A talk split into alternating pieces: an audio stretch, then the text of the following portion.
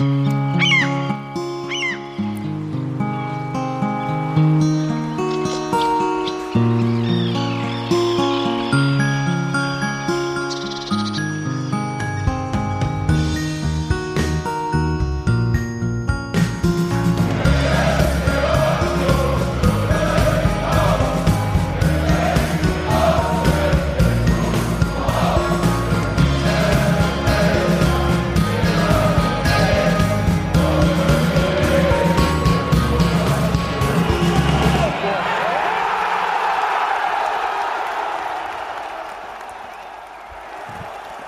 Herzlich willkommen zur 440. Ausgabe des Textilvergehens. Heute ist nicht nur der erste Advent des Jahres 2020 und ich hoffe, alle haben eine Kerze angezündet, sondern es ist auch der Tag nach dem 3 zu 3 gegen die SG Eintracht Frankfurt. Und Union hat wieder nicht verloren. Was geht dich ja, denn? Max Guss hat eine Fackel angezündet, mehr als eine Kerze. Okay. Damit haben wir eigentlich alles Wichtige besprochen. Ja, dann können wir jetzt das Outro aufbringen. War schön Ich mit darf, euch. ich darf nicht mit Feuer spielen, ich bin noch zu jung. Ich, ich, ich habe keine Kerze angezündet. Echt nicht? Echt? Nee. Ja, Okay, also äh, uns hat ein Kind ein Adventsgesteck gebaut und wenn ihr ein Kind ein Adventsgesteck baut, machst du halt eine Kerze an. wenn mir ein Kind ein Adventsgesteck gebaut hätte, hätte ich sicher auch eine Kerze angezündet. Okay, ich glaube, ich leite aber keine, in kein, kein, kein, kein keine, keine prinzipielle Entscheidung, sondern eher, pff, ja, mir auch egal. Okay, da ich, äh, kümmere mich mal. Wie auch immer. Ähm, einfach, das, unser Kind baut nächstes Jahr zwei Gestecke mindestens. Unser Kind baut ständig was. Das kann Aber auch alles ja nicht mehr lange hier wohnen. Trotzdem würde ich erstmal alle begrüßen und zwar Steffi hier in der Küche, hallo. Genau. Guten Tag. Dann im Studio Altklinike Nadine, hi.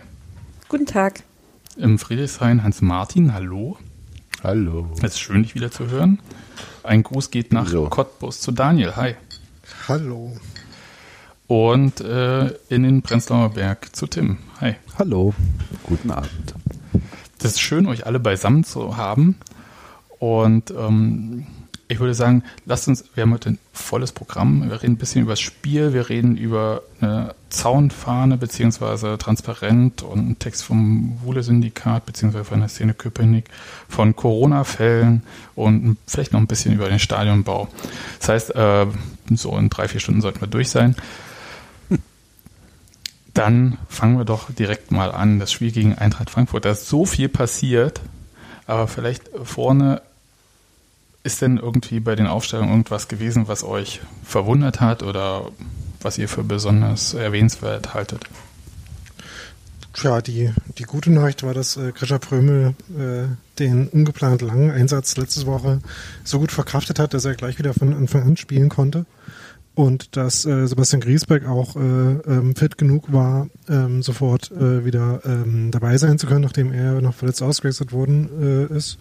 Aber ansonsten gab es da keine Überraschungen, oder?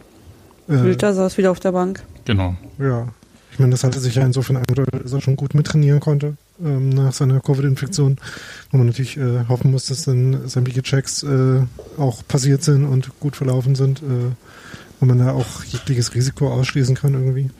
Ich gehe ein bisschen davon aus, wenn die Sportmedizin von der Charité kommt, dass da die Checks auch sauber sind.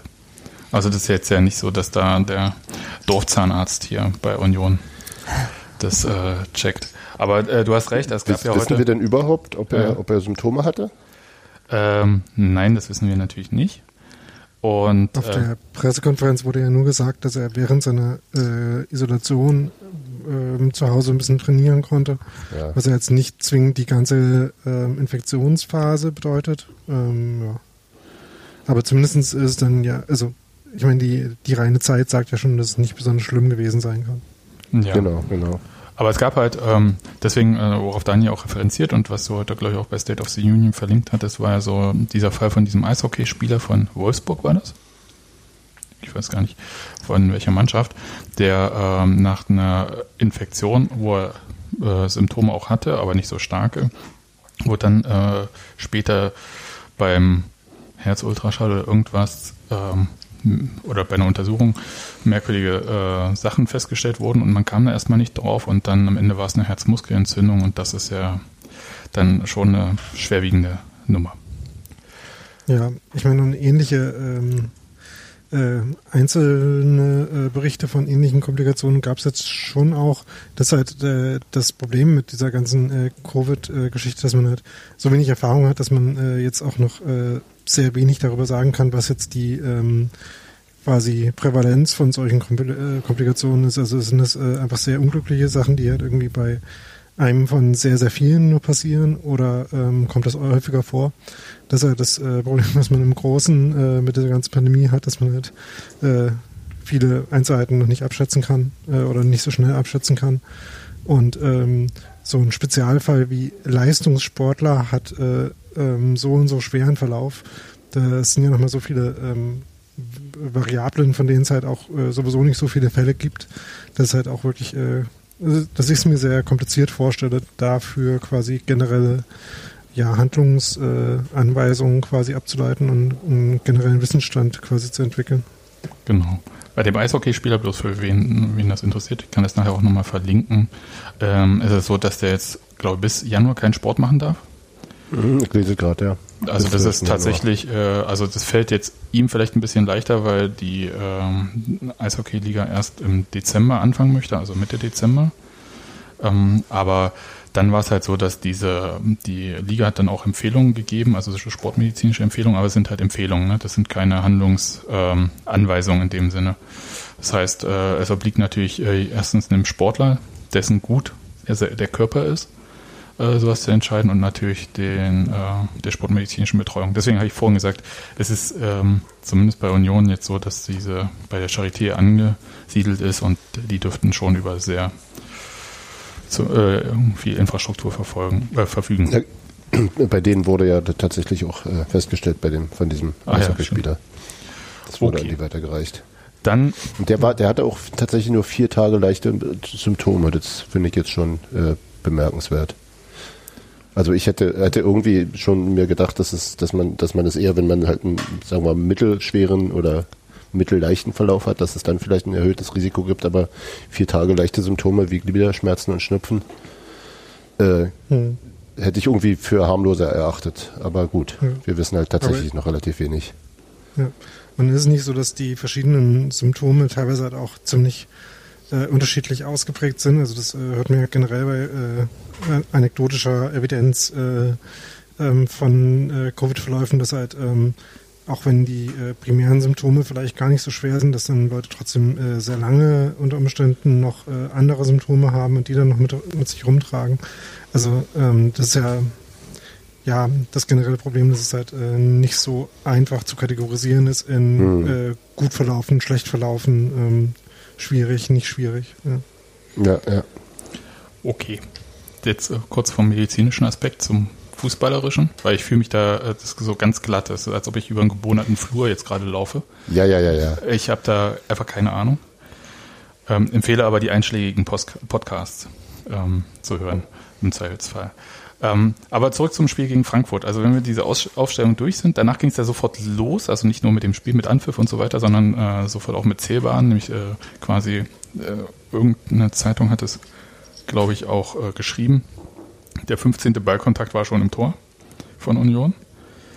Und das war so, dass äh, ich war noch nicht mal richtig bereit, mir dieses Spiel anzugucken, weil ich äh, bei Sky so ein bisschen auf die Vorberichterstattung gerne verzichte und hatte das so an und saß noch nicht mal. Da fiel schon das Tor und ich musste laut schreien und meine Kinder haben mir gesagt, ich soll bitte nicht so laut schreien. Papa, nun reiß dich doch mal zusammen. Ja, eben. Aber das war, das war ganz äh, schräg. Also ähm, Kevin Trapp hat einen ja, schon scharf reingetretenen Ball nach vorne prallen lassen und irgendwie ist ähm, Robert Andrich früher rangekommen und hat ihn unter Trapps Oberkörper ins Tor geschoben. Das war gar nicht so einfach, wie es eigentlich auf den ersten Blick aussah. Ne? Ähm, ich finde, das war einfach generell ein sehr schön, äh, äh, sehr schön rausgespielte Hereingabe auch schon. Also äh, wie Union in den äh, in die Situation gekommen ist, eben aus dieser gefährlichen Position diese scharfe Reingabe zu spielen, das war schon gut gemacht.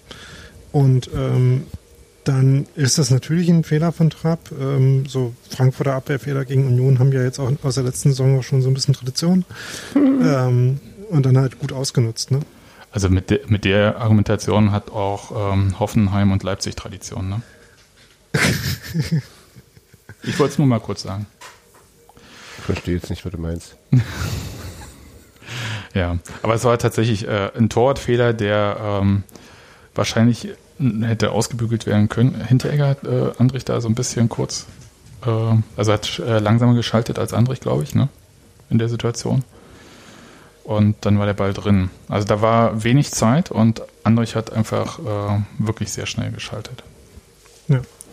Ähm, in der Tat toll. Und kurze Zeit später. Und sehr gutes Stellungsspiel von äh, Matze Koch übrigens für die Jubelbilder von Andrich, wie er dann jubelnd abtrete. Robert Andrich hat den Lenz gemacht, wenn ich das mal so in Anlehnung an so eine andere, ich habe schneller geschaltet als der Rest Situation aus äh, Ja. vergangenen Spieltagen. Genau, Stimmt. Das war ähm, auch in Frankfurt da, als Ja. Abwehrspieler sich nicht einig waren, wer den Ball nimmt. Und dann hat Lenz gesagt, ich nehme den. Ja, Frankfurt verteilt Geschenke, äh, Union sammelt ein am ersten Advent. Hm.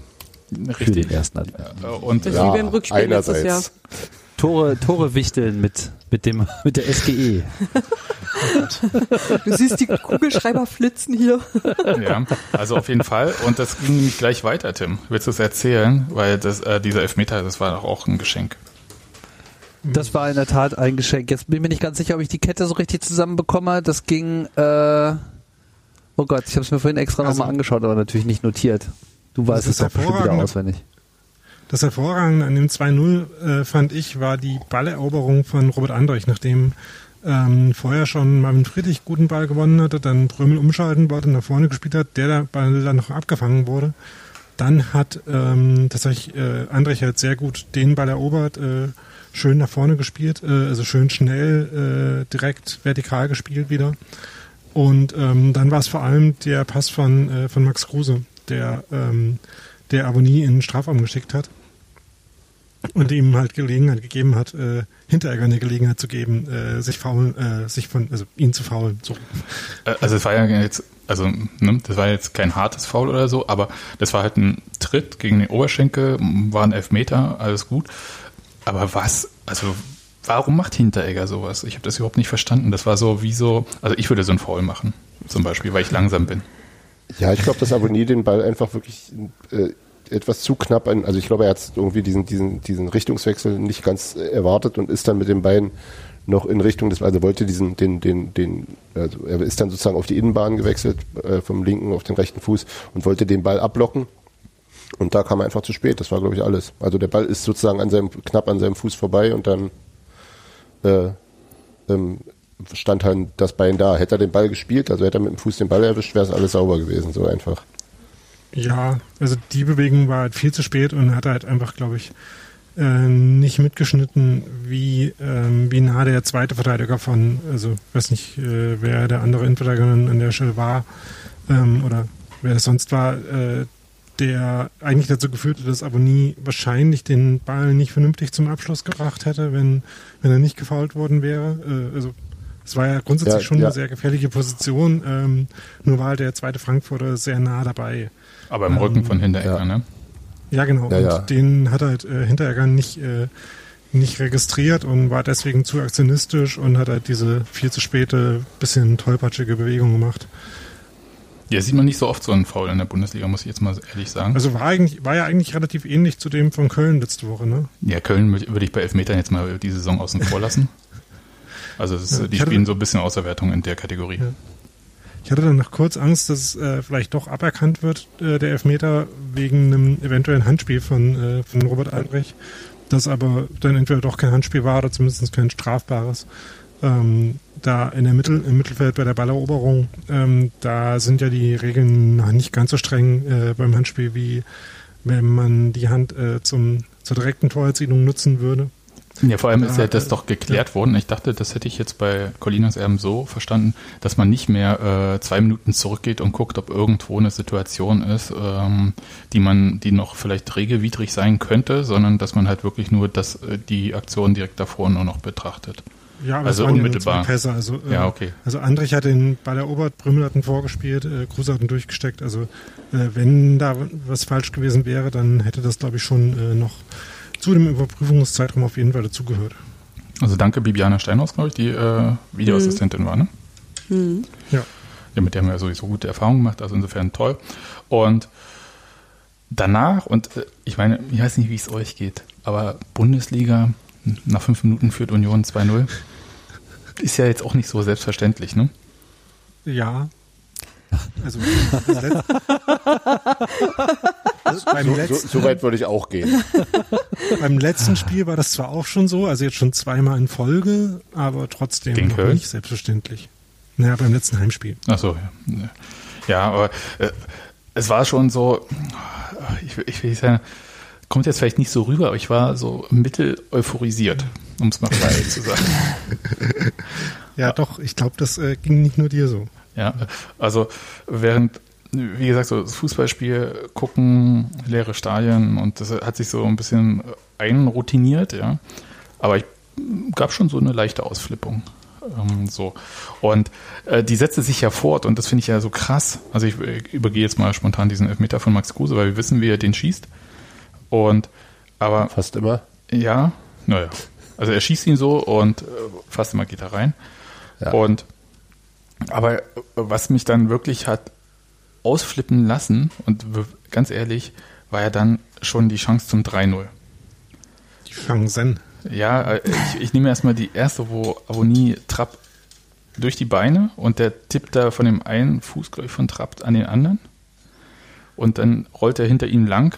Der wäre, glaube ich, auch nicht ins Tor gegangen, weil er so langsam dann äh, gekullert ist. Und Trapp hat ihn dann doch noch gehabt. Das war so die eine Chance. Und die andere Chance war, als er irgendwie den Ball nicht richtig annehmen konnte, direkt vorm Torhüter. Ja. Ja, bei der ersten wieder ein sehr guter Flankenlauf von Geraldo Becker, der da äh, äh, wieder eine Szene hatte, wo er gut mit einem Sprint halt äh, die, das Outlet für Union gibt. Also ähm, Geraldo Becker hat mir in dem Spiel sowieso wieder gut äh, gefallen. Ich finde auch, dass die Szenen, wo man sich äh, ähm, wo man mit seiner ähm, Entscheidungsfindung vielleicht nicht ganz äh, glücklich ist, weniger werden. Also Ja.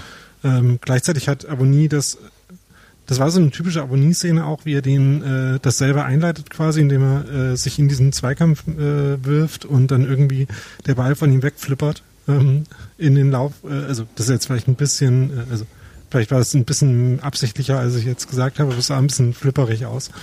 Ähm, also es war, das hat halt wieder sehr gut funktioniert, dieses äh, schnell die Außen äh, schicken, wo gerade in der Phase, wo Frankfurt halt ein bisschen äh, desorientiert war und gleichzeitig aber auch kommen mussten natürlich, äh, weil sie halt zwei zurücklagen. Äh, das war so eine Szene äh, oder so eine Phase in dem Spiel, wo Union genau für ihr äh, für ihr Flügelspiel halt auch die perfekten Ausgangsvor äh, Ausgangspositionen hatte. Ja, Frankfurt wirkte desorientiert, trifft es, glaube ich, ganz gut. Also, ähm, als ob die so ein paar Schellen verpasst bekommen haben und noch nicht wissen, ne, wohin sie sich jetzt hinlegen müssen. Also, es war tatsächlich schräg. Ähm, auch so, ich würde sagen, ein bisschen Frankfurt untypisch. Und ehrlich gesagt, ich habe mich geärgert und ich tue es bis heute und bis in diesem Moment auch weiter, dass Union dann nicht das dritte Tor gemacht hat. Es gab ja danach nochmal Ja. die Chance, da, wie gesagt, wo er direkt äh, Avonie vor dem Tor wieder stand und den Ball halt nicht unter Kontrolle bekommen hat. äh, hatten Ball schon unter Kontrolle bekommen. Also es war eine Ecke, dann Direktabnahme von Kruse und Avonie kommt halt am 5-Meter-Raum äh, zum Abschluss, äh, schaufelt den so ein bisschen auch nach hoch, also macht das eigentlich richtig. Ähm, klar äh, ist da trotzdem noch relativ viel Tor, aber ähm, weil man ja dann auch gelesen hat, äh, irgendwie hat Trapp angeschossen. Also ich finde, dass äh, Aboni das schon gar nicht so schlecht gemacht hat. Äh, genau wie äh, in der ersten äh, Chance auch. Sondern äh, Trapp dann halt äh, einmal ein bisschen Glück und einmal sich halt auch gut groß gemacht hat, gut äh, oben geblieben ist. Also ich finde, dass man Aboni dann nur so einen mittelgroßen Vorwurf machen Wir kann. können ja auch mal festhalten, dass Kevin Trapp auch ein sehr guter Torhüter ist. Wenn er nicht gerade den Ball im Ja, das äh, passiert dann wirklich nicht in jedem Spiel. Also das, äh, ich finde, da kann man ja ein bisschen so, also passiert ihm, hat er ja auch selber gemerkt und dann ist auch gut, ist ja nicht so, dass er Merkst so ein Flutschfinger ne? ist, ne? Was? Merkst du selbst, ne? Trapp? Ja, eben meine Trapp, ich. trapp, der, trapp, trapp der Trapper, tripp, tripp der Indianer. Oh Gott, nein. Das war Otto, ne? Ja, jetzt, jetzt sind wir endgültig zum Boomer-Podcast geworden. Tja, Ja.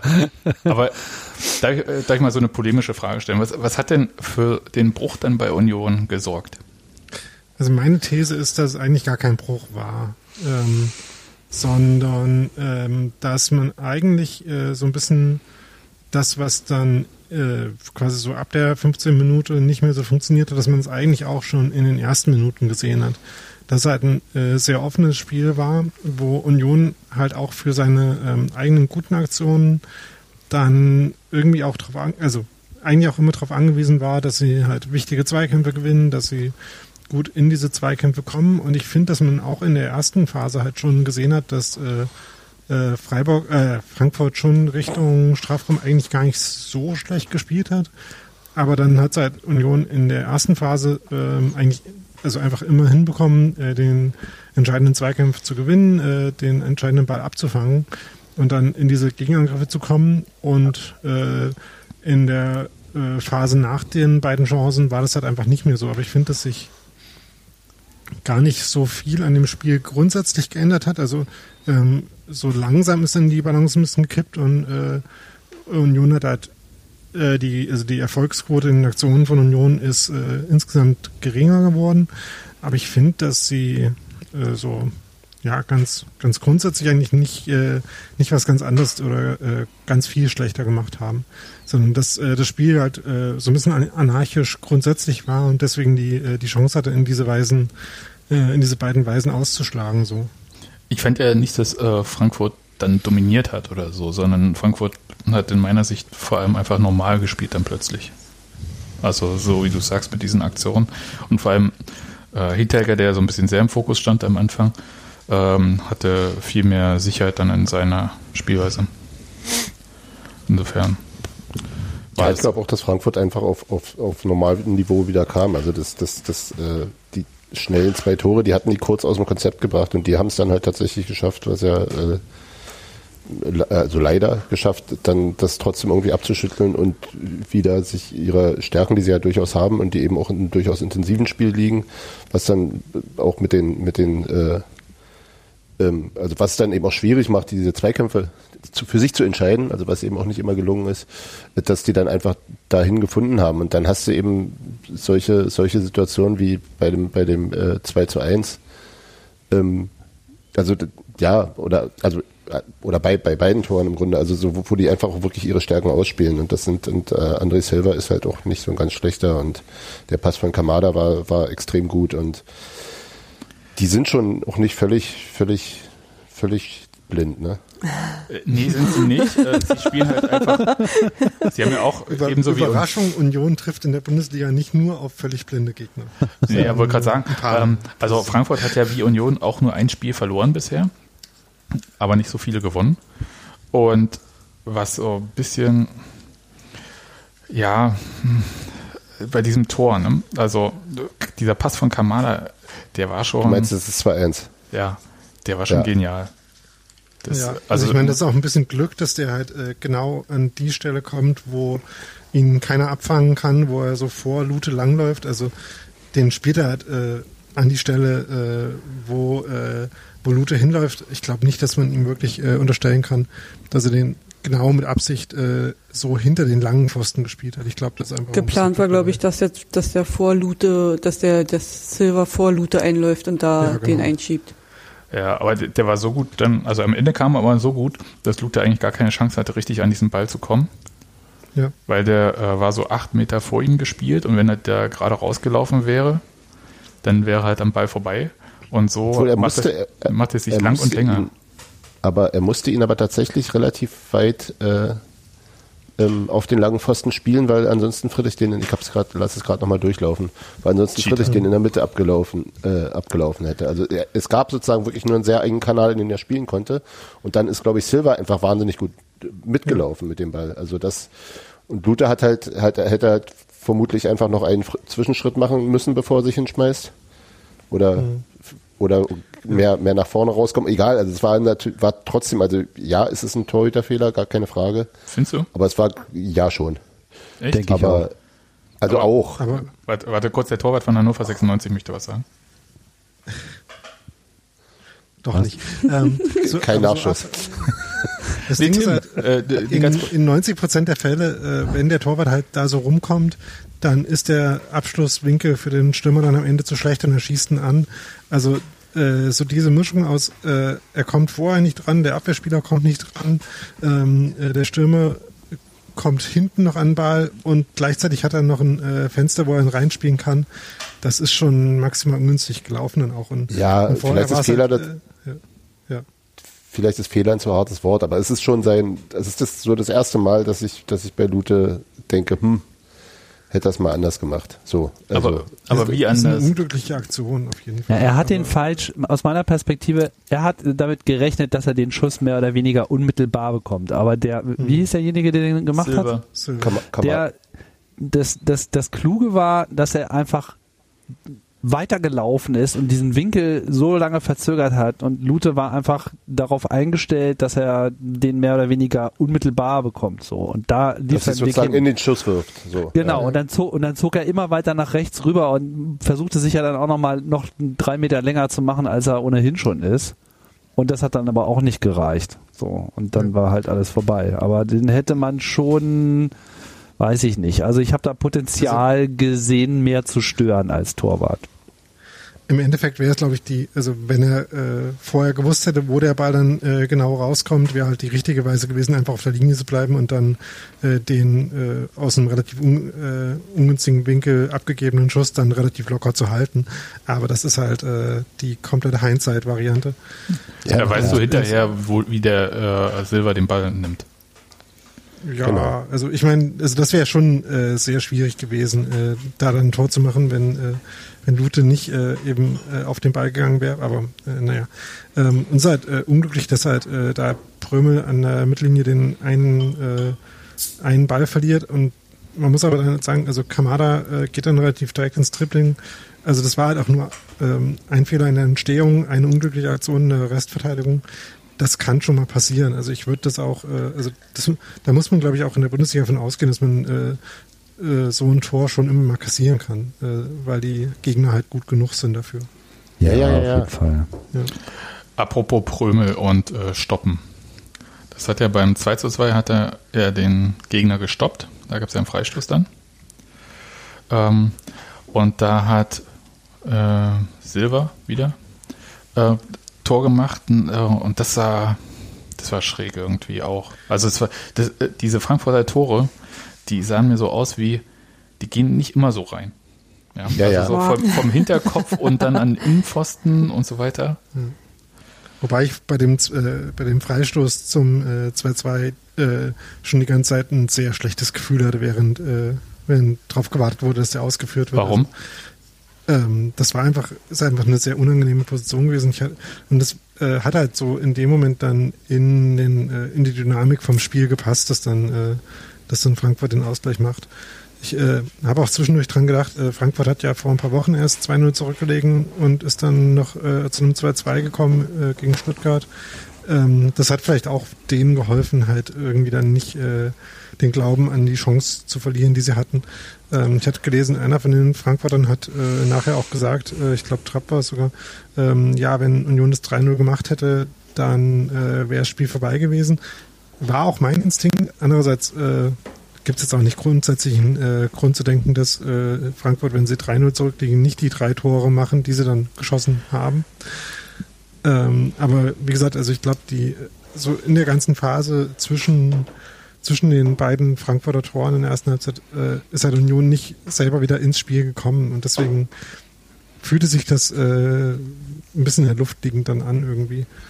Ja, und vielleicht sollte man dazu sagen, also diese zwei frühen Gegentore, ja, ähm, bringen andere Gegner wie äh, meinetwegen Bielefeld, Köln, Mainz manchmal, äh, Schalke oder so, aktuell aus dem Konzept, wenn die sowieso was, äh, so einen Rucksack mit sich rumschleppen. Der einzige Rucksack, den Frankfurt ja mit sich rumschleppt, ist, dass sie keine Spiele gewinnen. Hm. Und ähm, das Den haben sie jetzt auch immer noch. Genau, den hat ihm äh, zum Glück Union nicht abgenommen. Ich fand, dass Union an sich vielleicht eher, das war eher so ein Spiel, was so normal wäre. Also mal von den Treffern, muss man ja auch sagen, die Union am Anfang gemacht hat, die passieren auch nicht, wenn man in der Druckphase ist, sondern wenn man halt sowieso vielleicht schon gut drauf ist. Dann hat man so diese Überzeugung, da nochmal nachzugehen, auf diesen Tortfehler zu reagieren. Dann äh, geht er auch rein und dann stellt der Gegner einen auch dann um, beziehungsweise kommt man überhaupt in den Strafraum rein, was ja auch noch so eine Frage ist. Äh, was andere Mannschaften ja teilweise nicht schaffen. Äh, Köln hat in Dortmund gewonnen, aber halt durch zwei äh, Eckstöße. Die kamen jetzt auch nicht super gefährlich da die ganze Zeit vor Dortmunder Tor. Also ich fand, das war eher so insgesamt hm, für Union ein Spiel, wo man sagen muss, da sieht man eigentlich, wie schwer ist eigentlich diese Mannschaft prinzipiell trotz dem ganzen Erfolgen, die wir aktuell feiern und so weiter und so fort, in dieser Liga hat.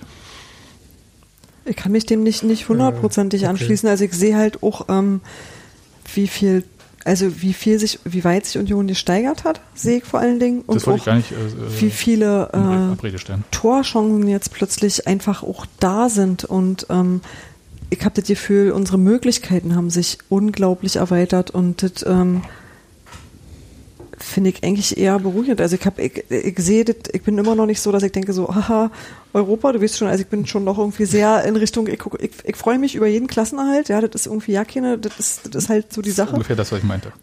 Ja, aber ich hab, bei dir klingt das immer so negativ. Ja, ich wollte nur sagen, man schießt jetzt. Ach so, Ja, ich habe das nur falsch verstanden. ich wollte ja sagen, also so diese Erwartungshaltung, Union würde jeden Gegner so aus der Fürsterei schießen.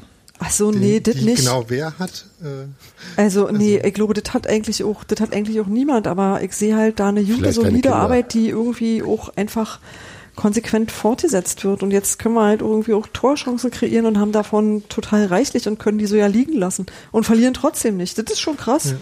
genau. Das glaube ich Also, eigentlich auch. Ich bin da, ich bin da so ein bisschen bei Steffi, denke ich, ähm, in dem Sinne, dass äh, die, also wir hatten jetzt auch schwächere Gegner davor, da sah das natürlich auch besser aus, muss man einfach auch mal sagen. Ne?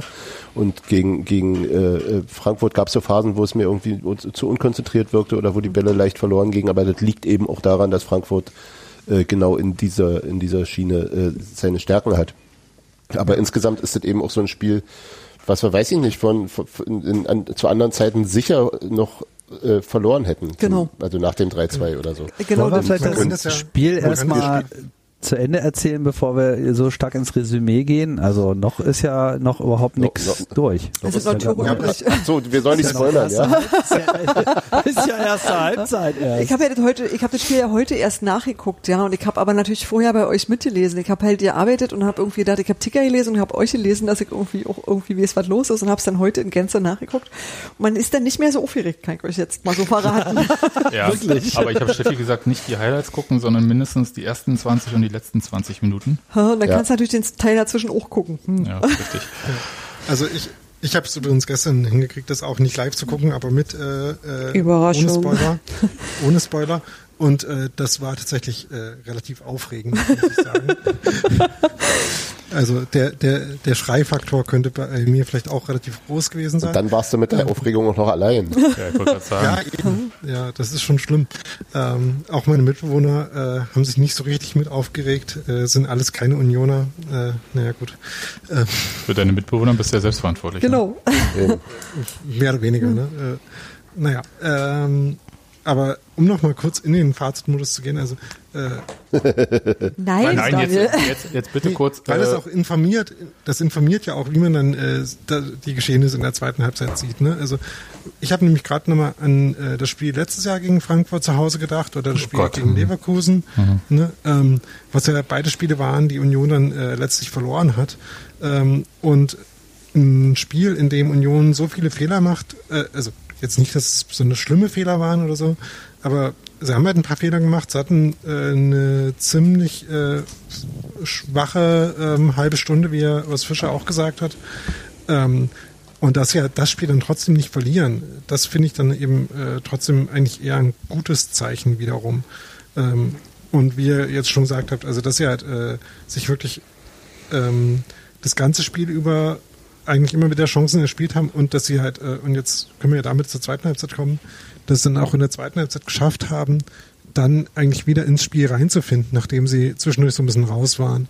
Das fand ich eigentlich echt gut. Also zwar hat äh, Frankfurt dann vielleicht in der zweiten Halbzeit auch die klareren Chancen gehabt, aber ich finde so von der vom äh, ganzen Spiel, von der Spielanlage her, vom äh, ja, von den Aktionen, von den Zweikämpfen her war Union dann eigentlich äh, in der zweiten Halbzeit, zumindest nach den ersten paar Minuten, schon wieder besser drin. Ja, auf jeden Fall. Mich hat trotzdem geärgert, dass ähm, Robin Knoche der Ball so komisch versprungen ist. Beim 3 zu 2 meinst Ja. du jetzt? Ja. Ja, das war halt auch so ein, ich glaube, Robert Andrich hat man über die Außenmikrofone gehört, wie er gesagt hat, leck mich doch am Arsch. ja. Das, es war ist halt- exakt meine Worte auch. Wer hat das gesagt? Wisst ihr das? Ich glaube, also es klang wie Andrich, äh, so von der, äh, aber würde ich mich jetzt nicht Da das so nah am Mikrofon war, würde ich aber eher auf Sebastian Bönig tippen. Was meint ihr denn mit Ballversprung eigentlich? Ne, der, äh, der, der äh, Knoche ist irgendwie, der wurde so komisch angeschossen oder so. Das sah ganz komisch aus. Und dann, Also es war halt erstmal ein, äh, einer dieser ungünstigen Ballverluste in der Vorwärtsbewegung mit sehr wenig Absicherung. Das war so das Grundproblem. ja, und Aber ich gucke hier gerade, also in der Einstellung kommt Knoche überhaupt nicht an den Ball. Als Kamada dann an ihm vorbeigeht und dann, Ja. bevor er quer liegt. Deswegen, weswegen Friedrich dann rausrücken musste, Kamada Richtig. Ja. stellen will und Also der mir sah es aus, als ob. Kno äh, der Ball von Knoche also abgesprungen ist, aber okay. Ich habe jetzt aber auch nur die eine Einstellung hier, Ja. insofern. Also Aber hätte, hätte Knoche nicht, nicht äh, konsequenter zu Dost gehen müssen? Ich meine, er ist so, Hm. er, er hatte noch was aufzuholen, aber er ist irgendwie da so mitten reingelaufen. Naja, gut, war aber also nicht das, am Mann. das war das war ja schwierig. Also der hatte ja erstmal stand er dann blöd zu Kamada und ist dann halt, weil hat er mit Friedrich ja die Position getauscht. Friedrich ist zu Kamada und Knoche ist zu Richtung Dost. Und trotzdem läuft das Spiel ja weiter, die warten ja nicht, ne? Ja, und, aber, aber er hätte tatsächlich vielleicht noch weiter Richtung Tor gehen können, zumindest. Also Ja, er hätte den, den Passweg besser zustellen können, das stimmt schon. Was Tim sagt, stimmt. Also äh, Knoche war dann so ein bisschen Ball-Watching äh, in dem Moment, wo Kamada an den Ball kommt. Und äh, hat aber halt auch äh, schon 30 Meter Sprint, nachdem er nicht an den Ball gekommen war. Das heißt, ähm, da hatte dann einfach auch Dost die bessere Ausgangsposition. Ja. Also es sah dann einfach aus. Es hat mich super geärgert, dass der Kommentator gesagt hat, ja, da ist ja auch keiner bei Dost, wo ich dachte so, naja, die haben die Position gerade getauscht. Ist dann halt so, ne? Es war auch wahnsinnig gut gemacht. Also Ja, wie das, also. Friedrich ist, hat ihn ja eigentlich schon relativ gut gestellt und konnte dann, hat dann eben doch im letzten, in letzter Konsequenz diese er Hereingabe nicht ne? verhindern können. Ja, genau. Also das war wirklich super. Ich, also der, der, der Sky-Kommentator hatte sich ja irgendwie auf Kamada eingeschossen in der ersten Halbzeit und fand den so Im ganz Sinne von, grausig, dass wie er auch gut spielt oder wie? Ja, ja, hat, und, hat, und dann hat er am Ende so Abbitte geleistet und also wie er auch insgesamt Frankfurt am Anfang in Grund und Boden geredet hat, Mhm. also dass sie ganz schlecht seien, was halt, das stimmt halt alles nicht so richtig, ne? Also so ähm, Ja. und das waren in zwei wirklich sehr, sehr gute Einzelaktionen von Kamada auch insgesamt. Ja, Was auch nicht überraschend ist, weil Kamada schon einer äh, in der ganzen Bundesliga einer der Spieler ist, die am meisten Torschüsse äh, mit vorbereiten. Also äh, der macht das schon äh, äh, relativ konstant, äh, so gute Bälle spielen wie beim äh, beim ersten äh, ja, beim ersten Tor oder halt äh, gut in diese Kontersituationen kommen, die Frankfurt ja auch gerne hat. Also ja, ähm, ich, das war halt eher so ein dumm gelaufen Gegentor als ein äh, schlecht gemacht, fand ich. Ja. Ja, ein bisschen, bisschen offen nach dem Ballverlust. Das war halt, also dass der, dass der Steilpass so, so gerade, der Vertikalpass so gerade durchgeht, ohne dass er gestört wird, das war ein bisschen ärgerlich. Ja, Und da war, aber da das die, halt dann so die Orientierung von, von, von Knoche zu Kamada in dem Moment vielleicht auch nicht, nicht optimal. Ja. Darf ich kurz äh, was erzählen zu Kamada? Das ist ja, ähm, angeblich soll ja auch ähm, Eintracht Frankfurt einer der 18 Bundesliga-Clubs gewesen sein, die äh, Max Kruse verpflichten wollten, allerdings im Jahr äh, zuvor. Und dafür haben sie Kamada geholt. Ich finde, das ist schon okay. Das kann man, also das ist. Der ist äh, doch schon länger da, oder? Ist der erst seit letzter Saison da? Ja, Also, ich glaube schon. so ist die Berichterstattung. Ich habe der jetzt geglaubt. Ja, ja, nee, glaub auch. jetzt für mich total. nee ich, ich, ich, ich bin eher verunsichert. Ja, also Seit 2019, ja, du hast recht. Ja, Ich habe nur gelesen. Also insofern äh, wo, wollte ich bloß äh, rübergehen, dass so ein äh, Max Kruse natürlich aber auch nicht schlecht Auch ist. Einzelaktionen kann. Ja, eben. Und äh, da kann Christopher Trimme mal so ein, ich sag mal, es war nicht der kunstvollste Assist von Christopher Trimme. Den er Na, aber es war schon äh, ein sinnvoller Ball, den da in die Mitte zu das möchte ich nicht äh, in Abrede stellen. Ich wollte nur sagen, mal nicht äh, als äh, Flanke ähm, schön äh, in den Strafraum rübergehoben, sondern flach vorm Strafraum. Und ich dachte halt so, den macht er nicht ernsthaft und der ballert den so rein und dann sitzt der auch so, wie man sich das. Wer, ich weiß nicht, wer es geschrieben hat bei Twitter, ein Tsubasa-Schuss. Ja. Und Ja, auf jeden Fall. was ich insofern lustig finde, weil ja Eintracht Frankfurt eine Tsubasa-Kollektion dieses Jahr im Fanshop hatte. What?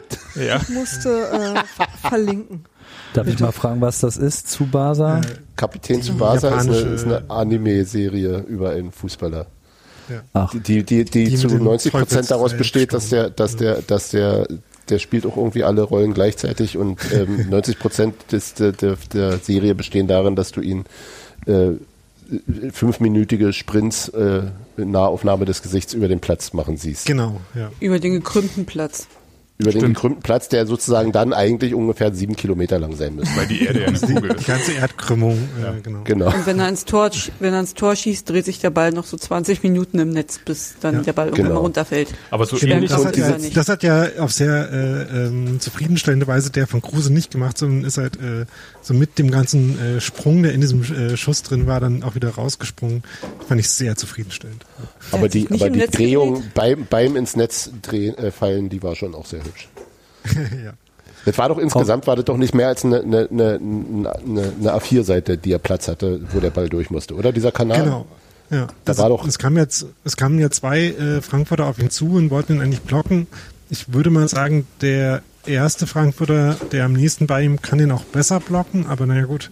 Ähm, das war immer, äh, Max hatte das mal im Rasenfunk angesprochen, dass äh, Fußballer heutzutage äh, nicht lernen, wie man Schüsse richtig blockt. Da hatte ich ein bisschen das Gefühl. Der hat quasi mehr äh, Platz auf der anderen Seite von Kruse zugemacht, da wo Kruse gar nicht stand, als äh, den, die eigentliche Schussbahn. Ähm, Aber jedenfalls, äh, genau, dreht er sich dann halt äh, genauso äh, knapp neben dem Pfosten, äh, nach knapp Innenpfosten und dann äh, wirklich halt Innenwinkel. Nicht so, also äh, der eine Schuss von Christian Gentner ähm, in dem Leverkusen-Spiel war das, glaube ich, ne? Das war äh, nicht ganz so spektakulär, aber äh, ähnlich äh, emphatisch.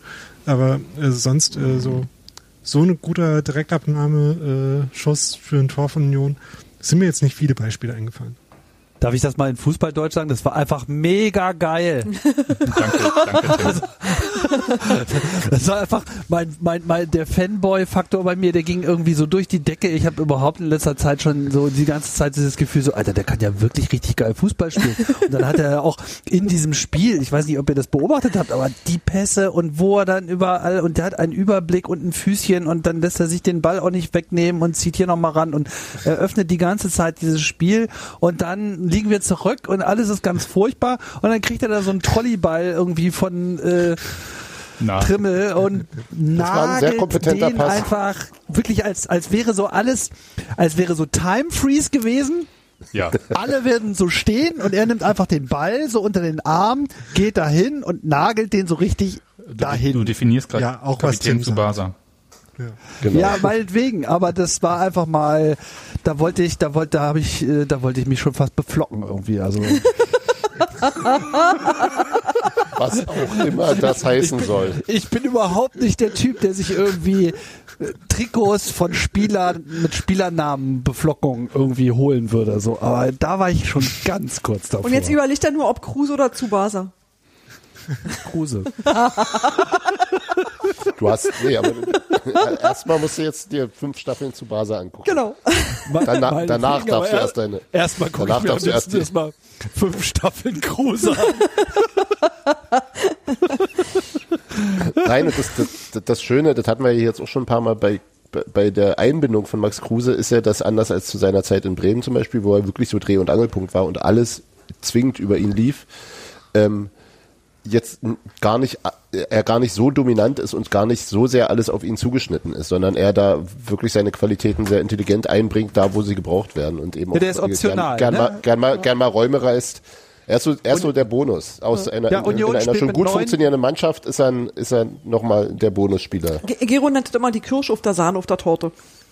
Der Union Genau. spielt mit neun Feldspielern und Kruse darf zwischendurch tun, was er möchte.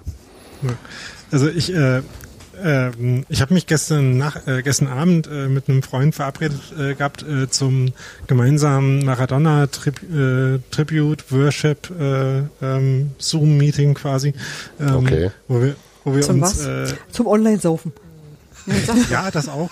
Also bei ihm gab's Chai, bei mir gab's Riesling. Ich meine, das können sie auch. Ich Ich schon, ich schon. Ähm, Gott. Sagt man nicht mehr Tee, Daniel einfach mal gehen lassen. nee, nee, es war spezifisch Chai. Äh, also, was der Tee heißt. ja, wow, du gehst aber halt, richtig rein, Mensch.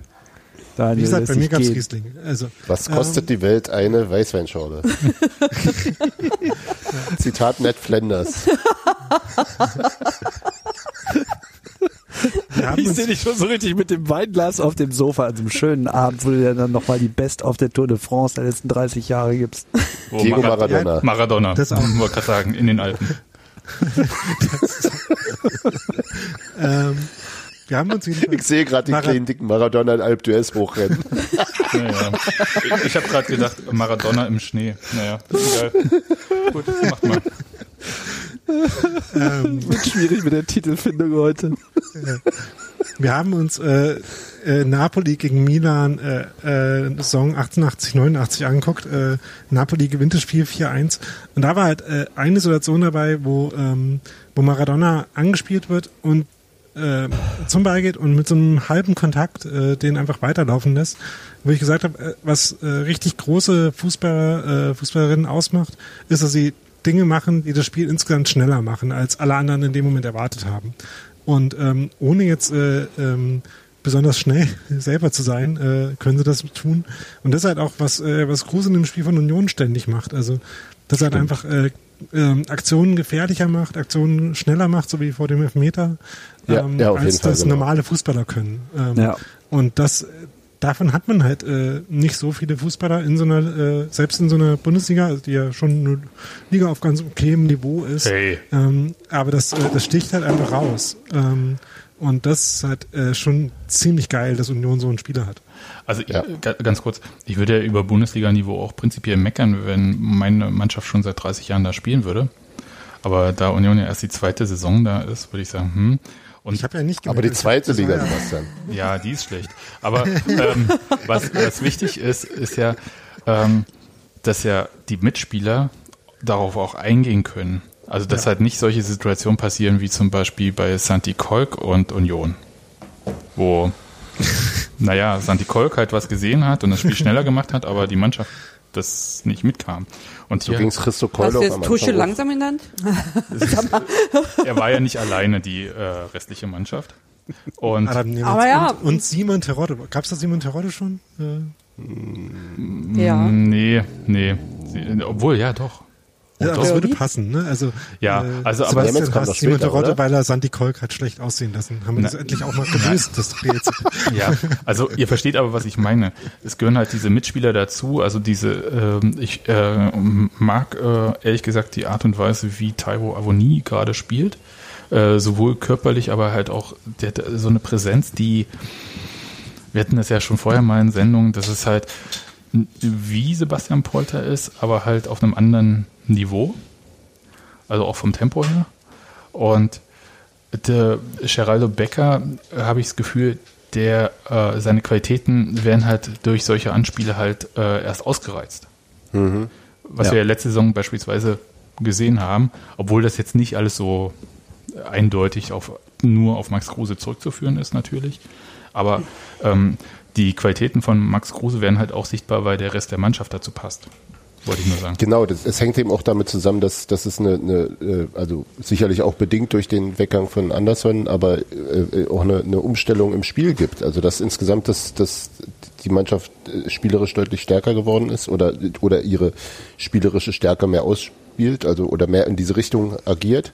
Und das passt ja dann einerseits, also einerseits profitiert sicherlich, äh, ähm, also passt es sehr gut zu jemandem wie, wie Max Kruse, der das, also dem das natürlich liegt und andererseits kann es eben auch gut sein, dass das genau durch solche äh, durch so, so eine Spielweise mit mit eher flachen Pässen äh, ähm, und und flachen scharfen Pässen, dass dass da eben auch Geraldo Becker insgesamt von profitiert und nicht ausschließlich. Und wer ein bisschen ähm, fast äh, zu Unrecht ja auch äh, kaum Aufmerksamkeit bekommt, außer ich glaube, die Berliner Zeitung hat diese Woche das gemacht, äh, ist ja Markus Ingwertsen, der glaube ich auch davon profitiert, unfassbar.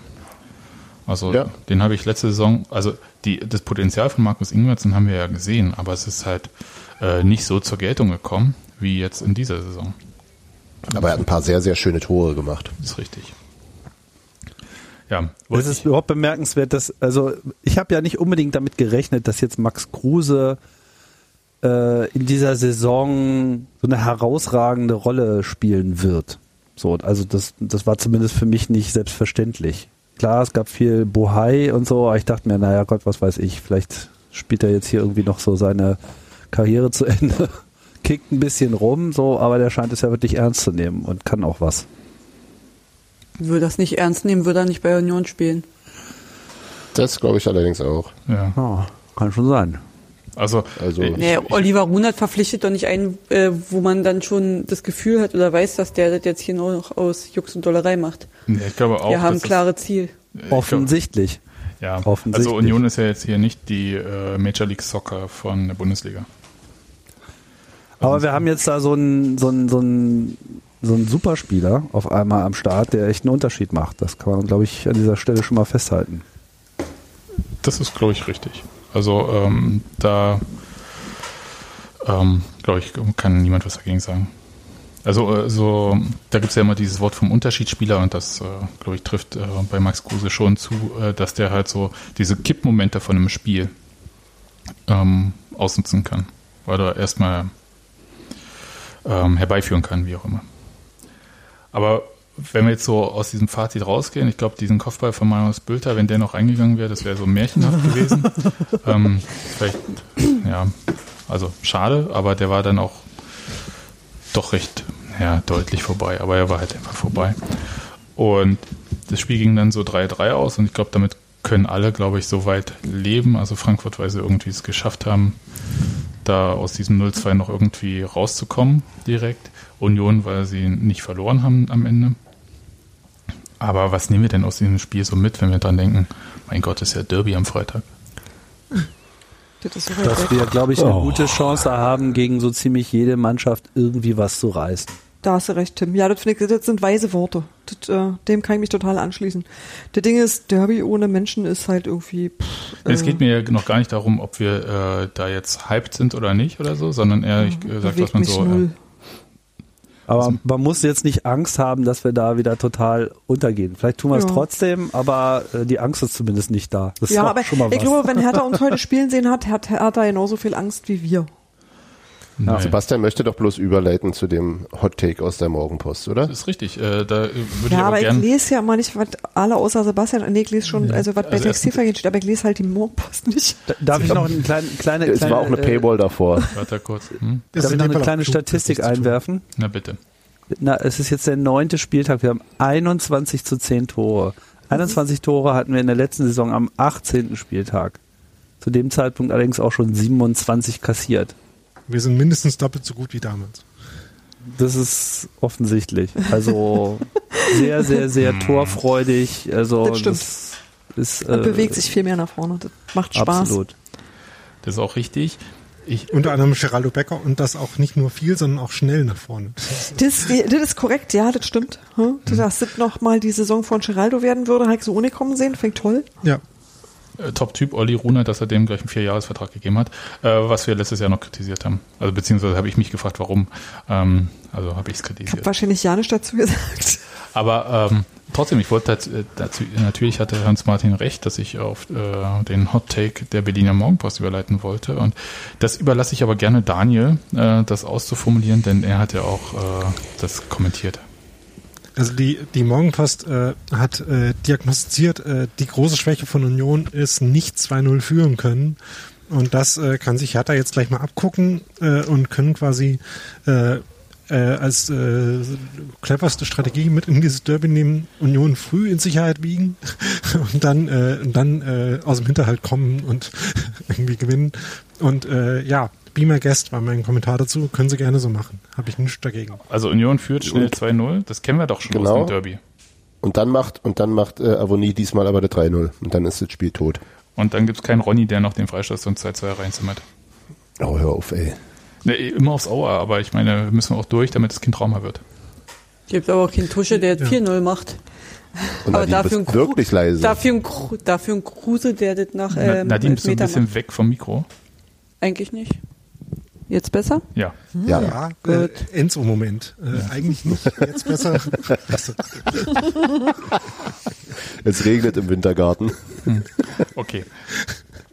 Aber ja, das ist, ich weiß nicht, was die Morgenpost da reitet. Also wenn man sich sowas äh, so vor Augen führt, die Schwäche von Union ist schnell 2-0 führen. Hm. Nein, dann nervös werden, doch sicher, oder? Ich habe es jetzt nicht gelesen, wie gesagt. ja, aber Paywall, das ist aber doch, ist doch, das Aber ist dann doch, haben wir das ja jetzt wegtrainiert. das ist doch so ein Rumpsychologisieren, als ob äh, Ja, ja, ja, die ja. Union jetzt äh, zehn Spiele in Folge irgendwie eine Führung nicht äh, über die Zeit gebracht hätte oder so. Doch, Ich bin ja, ja. ich bin ja im Allgemeinen äh, kein Fan davon, äh, Fußballspiele nur vom Ergebnis her zu bewerten. Aber wenn schon, äh, dann halt lieber vom Endergebnis als vom Ergebnis nach zehn Minuten. Und ähm, wenn jetzt äh, Union halt einfach in anderer Reihenfolge 3-3 gegen Frankfurt so gespielt hätte, dann würden sich die ganzen äh, äh, moralisch nicht stark genug, nicht äh, äh, ihre eigenen Stärke nicht aushalten, Takes äh, ja schon dadurch erledigen. Ähm, von daher bin ich echt dafür, dass man einfach dieses Spiel so in seiner Gesamtheit betrachtet und guckt, ähm, was können wir noch besser machen, irgendwie über 90 Minuten konzentriert spielen, aber ähm, halt auch zu sehen, Union hat halt drei Tore gegen Frankfurt geschossen und es war jetzt nicht besonders, also das eine war unwahrscheinlich äh, un unwahrscheinlich gut, aber äh, insgesamt äh, war das auch schon dem Spiel angemessen, dass Union da drei Tore schießt. Und ähm, wie gesagt, also das finde ich halt grundsätzlich immer noch einfach äh, was sehr Positives, was das über das Spiel von Union sagt und über die, Ja, und, die äh, Leistungsfähigkeit. Äh, also die Chancen, die Union in diesem Spiel hatte, waren ja auch hervorragend. Ja, also ich glaube, äh, diese Bundesliga Expected Goals haben 2,9 rausgeworfen. Ich weiß nicht, wie viel die anderen rausgeben. Äh, Ähm, 2,8 zu 2,0, 1,9 zu 3, 1,3. Ähm, ja, also die äh, Da ist der 2,1 Elfmeter schon mit drin? 1,4. und, Äh, ja, ja. und die Qualität der Chancen war doch schon sehr viel höher von Union. Also deswegen äh, finde ich das jetzt auch so ein bisschen. Hm. Und ich habe mir heute Hertha so ein bisschen angeschaut und dachte halt so, ja, defensiv äh, sah das jetzt äh, okay aus, aber äh, das hat mich jetzt alles nicht überzeugt und ist auch egal, ehrlich gesagt, weil Union ist weder Dortmund noch Leverkusen. Insofern, Na Gott sei Dank. ja, Gott sei Dank, ist richtig. Wäre die Anfahrt auch ganz schön weit. Ja, auch das. Und ähm, der andere Punkt ist halt so, da so jetzt so ein Derby-Hype draus zu machen, wo den exakt niemand fühlt, glaube ich. Mhm. Also das wird einfach ein Spiel sein, ähm, wie jedes andere auch, so ein bisschen wie auch dieses äh, Geister-Derby in der vergangenen Saison. Da ist ja keiner irgendwie ausgeflippt oder so vorneweg. Und äh, da war auch nicht so dieses Knistern wie beim Hinspiel-Derby vor einem Jahr. Man fährt ja halt auch nicht hin, weißt du? Also das, du hast einfach diese, diese ganze Bewegung in der Stadt und so. Nee, also das äh, hat überhaupt keinen Einfluss auf deinen Alltag, auf dein Leben, auf dein, also du sitzt halt auf der Couch wie sonst auch auf der Couch und das macht einfach nichts. Ja, also das glaube ich nämlich auch. Und deswegen finde ich halt so diese ganze und das Derby und das Derby, ja Hm, Gott, ja, äh, nee. also Derby Da- lebt tatsächlich von einer Lokalrivalität, die aber nur dadurch stattfindet, dass da halt Menschen sind. Also Ja. Ja, ein bisschen lebt's ja auch davon, dass du die Leute dann am nächsten Tag auf der Arbeit triffst oder so, ne? Ja, aber da darfst du ja ohnehin. Ich könnte Also spezielle, du ja. vielleicht Ja, mache ich ich spezielle Zoom-Calls mit äh, Leuten, die Hertha-Fans sind bei mir bei der Arbeit oder was. Nee, ich glaube nicht. Also deswegen, das ist so, das fehlt total, äh, das alles. Und deswegen ist es für mich jetzt auch nicht so heftig. Das ist einfach ein Spiel wie jedes andere, glaube ich. Ja, leider, muss man direkt sagen. Ja. Es ist immer ein bisschen schade drum, aber das ist dann auch ein bisschen so, hm. Und ähm, das ist, glaube ich, irrelevant, ob das jetzt 20 Kilometer von uns entfernt äh, stattfindet oder 300.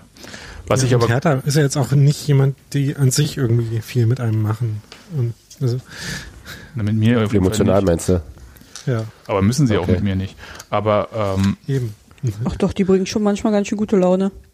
was, was, ich aber, was ich aber gut finde, und äh, nochmal Grüße nach Frankfurt an die DFL, ähm, dass sie dieses Mal, das erste Mal überhaupt seitdem Union und Hertha in einer Liga spielen, das Hinspiel im Olympiastadion angesetzt haben. Wohl weiß ich, dass da vielleicht keine Zuschauer hinkommen können. Und beim Rückspiel wir eventuell die Chance haben, ein paar Zuschauer Wo zu haben. bleibt der Impfstoff? Dietmar. ja, das ist richtig. Ja, Das also, Rückspiel und er ist immer noch nicht da. Gut, hör auf. Ähm, ich, ich, ich hoffe, dass wir dieses ähm, Rückspiel mit Zuschauern erleben. Und äh, da können leider, also maximal, äh, es tut mir wirklich leid, äh, Grüße nochmal an Hertha, maximal, wenn alle wieder ins Stadion dürften, wovon ich zu dem Zeitpunkt nicht ausgehe, nur 2000 Gästefans rein. Das ist schade. Ja, du bist doch ein Arzt. ja. Und für das Verhalten sollt, vom letzten Mal sollten wir überlegen, ob wir überhaupt noch mal jemand drin lassen. So wie die sich als Gäste verhalten haben. Das war nur BFC, ja. Ja, klar. Ist mir doch ja, wer das ist. Standen bei denen im Block. So. Hier macht sich ein Kind noch Essen. Ich bin gegen Kollektivstrafen. Ja. Aber ihr kommt hier nicht rein. So. Aber dann. Wir, äh, wir, können- wir, können das Kind leider nicht richtig hören. nee, das ist schon auch, ins auch Mikrofon okay reden. so jetzt, äh, ähm, weil ich möchte, dass es einfach ins Bett geht. Das ist da eigentlich schon seit einer Stunde oder so. Gut. Aber wir können ja mal ähm, zum nächsten Thema überleiten. Ich habe noch ein Thema eingeworfen, wenn es recht ist. Ja, werf mal ein. Du Äh, brauchst es da nicht reinschreiben. Sebi druckt den Zettel aus. Und jetzt nicht auf dem Zettel steht, das kann leider nicht. Ich habe hab vor, vor Podcastbeginn äh, mir natürlich den Zettel ausgedruckt, ist richtig. Ist nicht dein Ernst. Natürlich. Natürlich. Ja, musst du mal online reinschauen. Oder Okay. ist, äh, Aber ich sag doch einfach, mal, Tim. Ich kann es auch noch mal in den Slack äh, Nein, du sollst reden. Reden, naja, äh, soeben sind die TV-Gelder für diese Saison äh, verkündet worden auf Kicker. Und ich dachte, das könnte man vielleicht ganz kurz äh, thematisieren. Ja.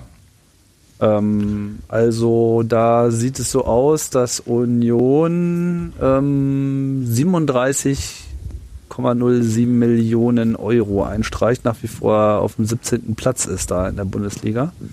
Relativ deutlich.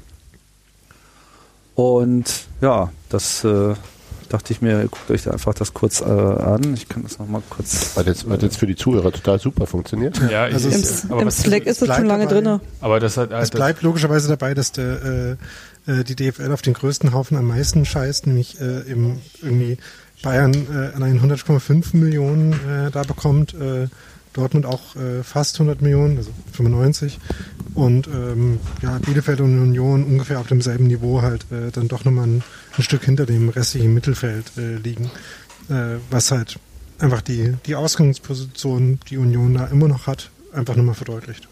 Also, äh, aber das war doch klar vor der Saison. Ja, genau. Ja. Das war vielleicht Und vor der Saison jetzt klar oder dir, aber jetzt ist es sozusagen auch schwarz auf weiß. Oder grün auf gibt halt schwarz hier äh, in jetzt meiner Grafik. Euro-Zahlen dafür. Ähm, ich weiß jetzt nicht, äh, inwiefern da schon äh, jetzt auch noch aktuelle Abweichungen von irgendwelchen TV-Verträgen nochmal mit drin sind. Das habe äh, hab ich jetzt noch nicht den Überblick. Äh, aber die standen ja auch zwischendurch zur Debatte, aber die ändern ja auch nichts an der Verteilung. Jedenfalls äh, ist die Verteilung ja noch nicht geändert, sondern ebenso festgeschrieben, wie sie das halt ist.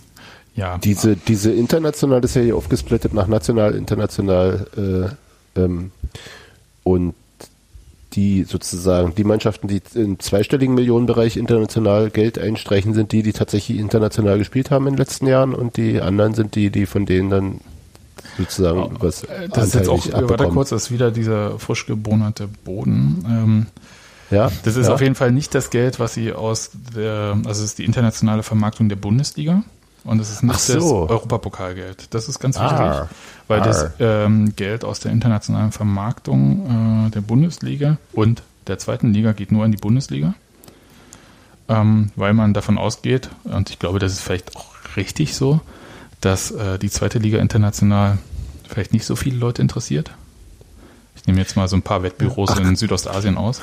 Ach, kick an. Ja, Aber das ist tatsächlich ein interessanter Aber Punkt. das, weil dann ist es äh, natürlich wirklich krass, weil da bekommen die Bayern nämlich zehnmal so viel wie wir.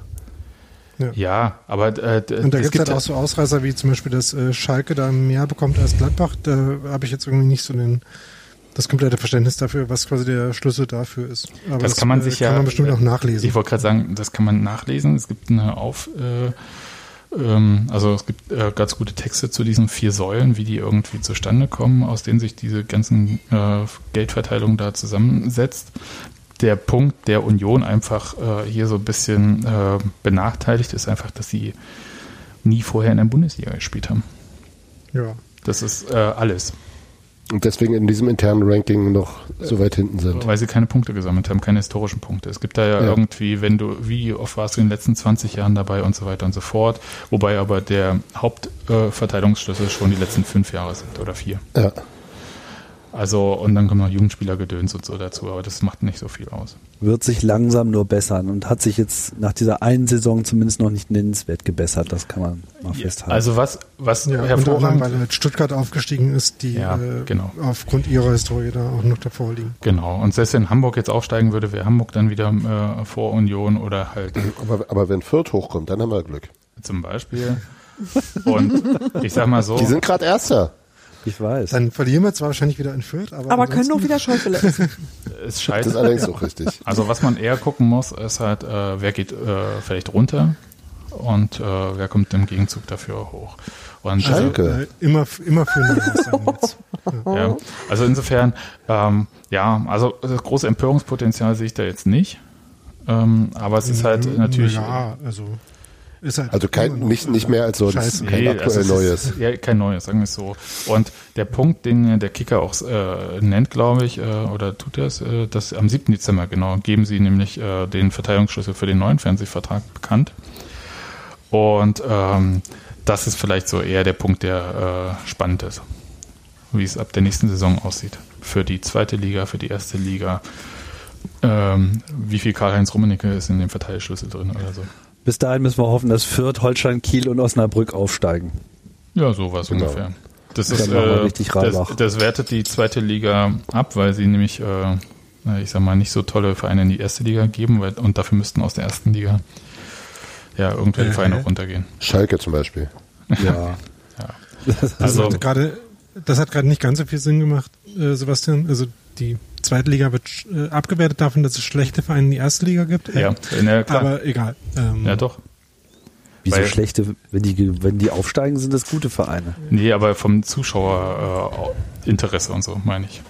Ja, aber dann wertet es ja die zweite Liga auf, wenn äh, die zuschauerstarken Vereine drin bleiben. Ja, aber anderen- wenn die schlechten Vereine rausgehen, wird das, äh, naja, egal. Du hast Das funktioniert alles nicht. ist auch wurscht. Ge gehen wir weiter zum Thema, auf dem ich mich viel hier sicherer gibt's fühle. nichts zu sehen. und ähm, auch vorbereiteter, ähm, nämlich äh, Zaunfaden. ja, zum Beispiel. Da kennst du dich aus.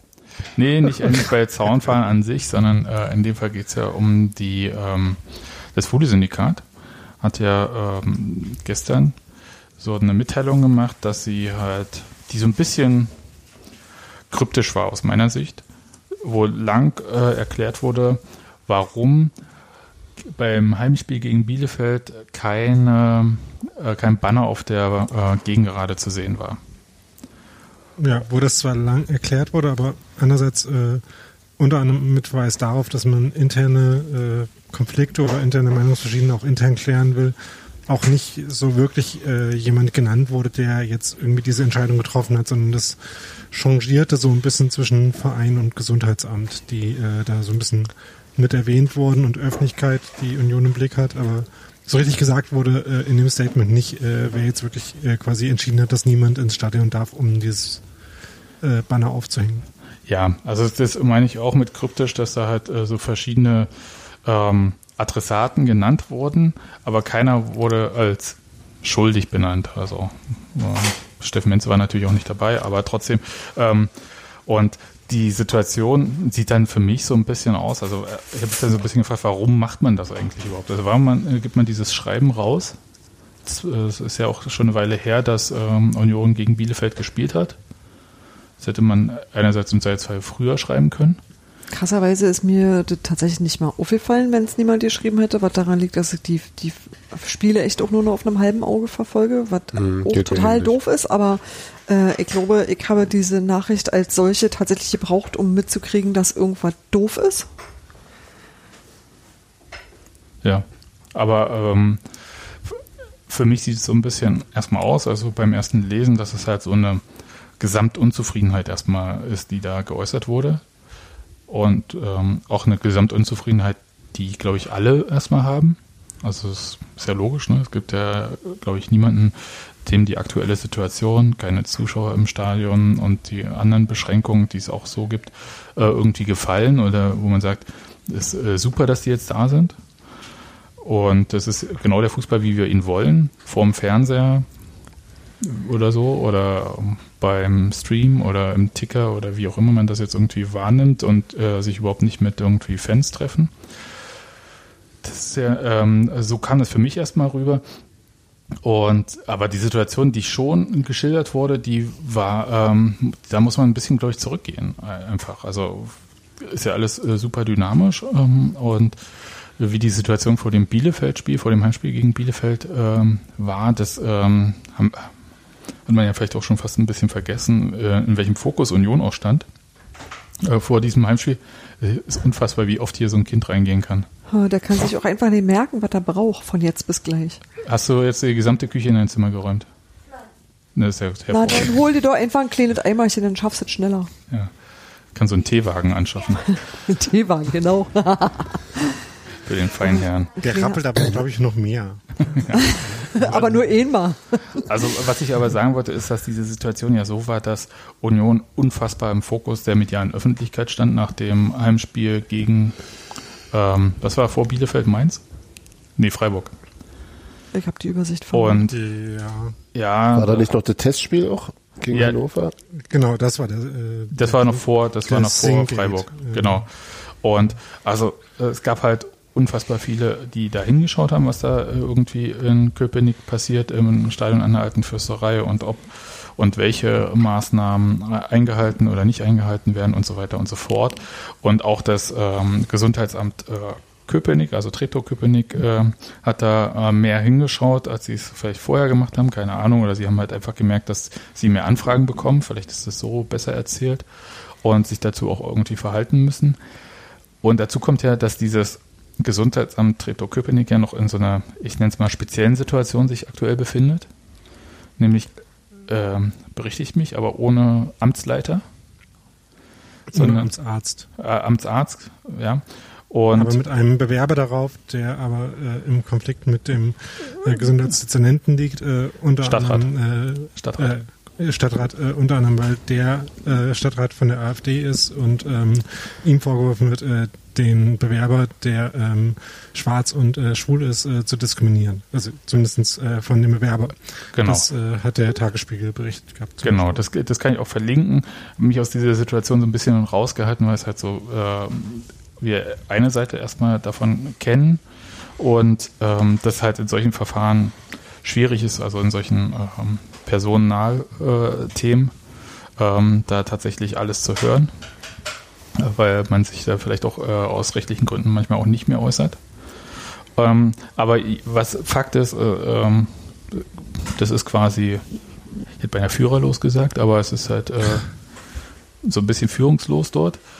Und äh, dann ähm, gab es, äh, entzündete sich dieser Text vom Wohle-Syndikat auch noch an dieser neuen Werbebande.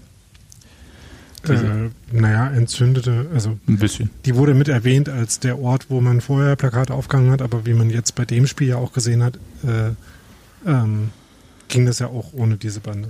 Aber wir haben diese zweite Werbebande ja auch schon lange nicht thematisiert oder noch nie, weiß ich nicht. Doch, wir haben irgendwann mal drüber geredet. Wir haben irgendwann gesehen, dass es, dass es da eine mehr gibt. Und ich würde sagen, auf der Waldseite sind es quasi drei jetzt, oder? Also, also ich glaube, dass die Werbung ist äh, schon seit einer ganzen Weile in zwei Balken übereinander gestapelt.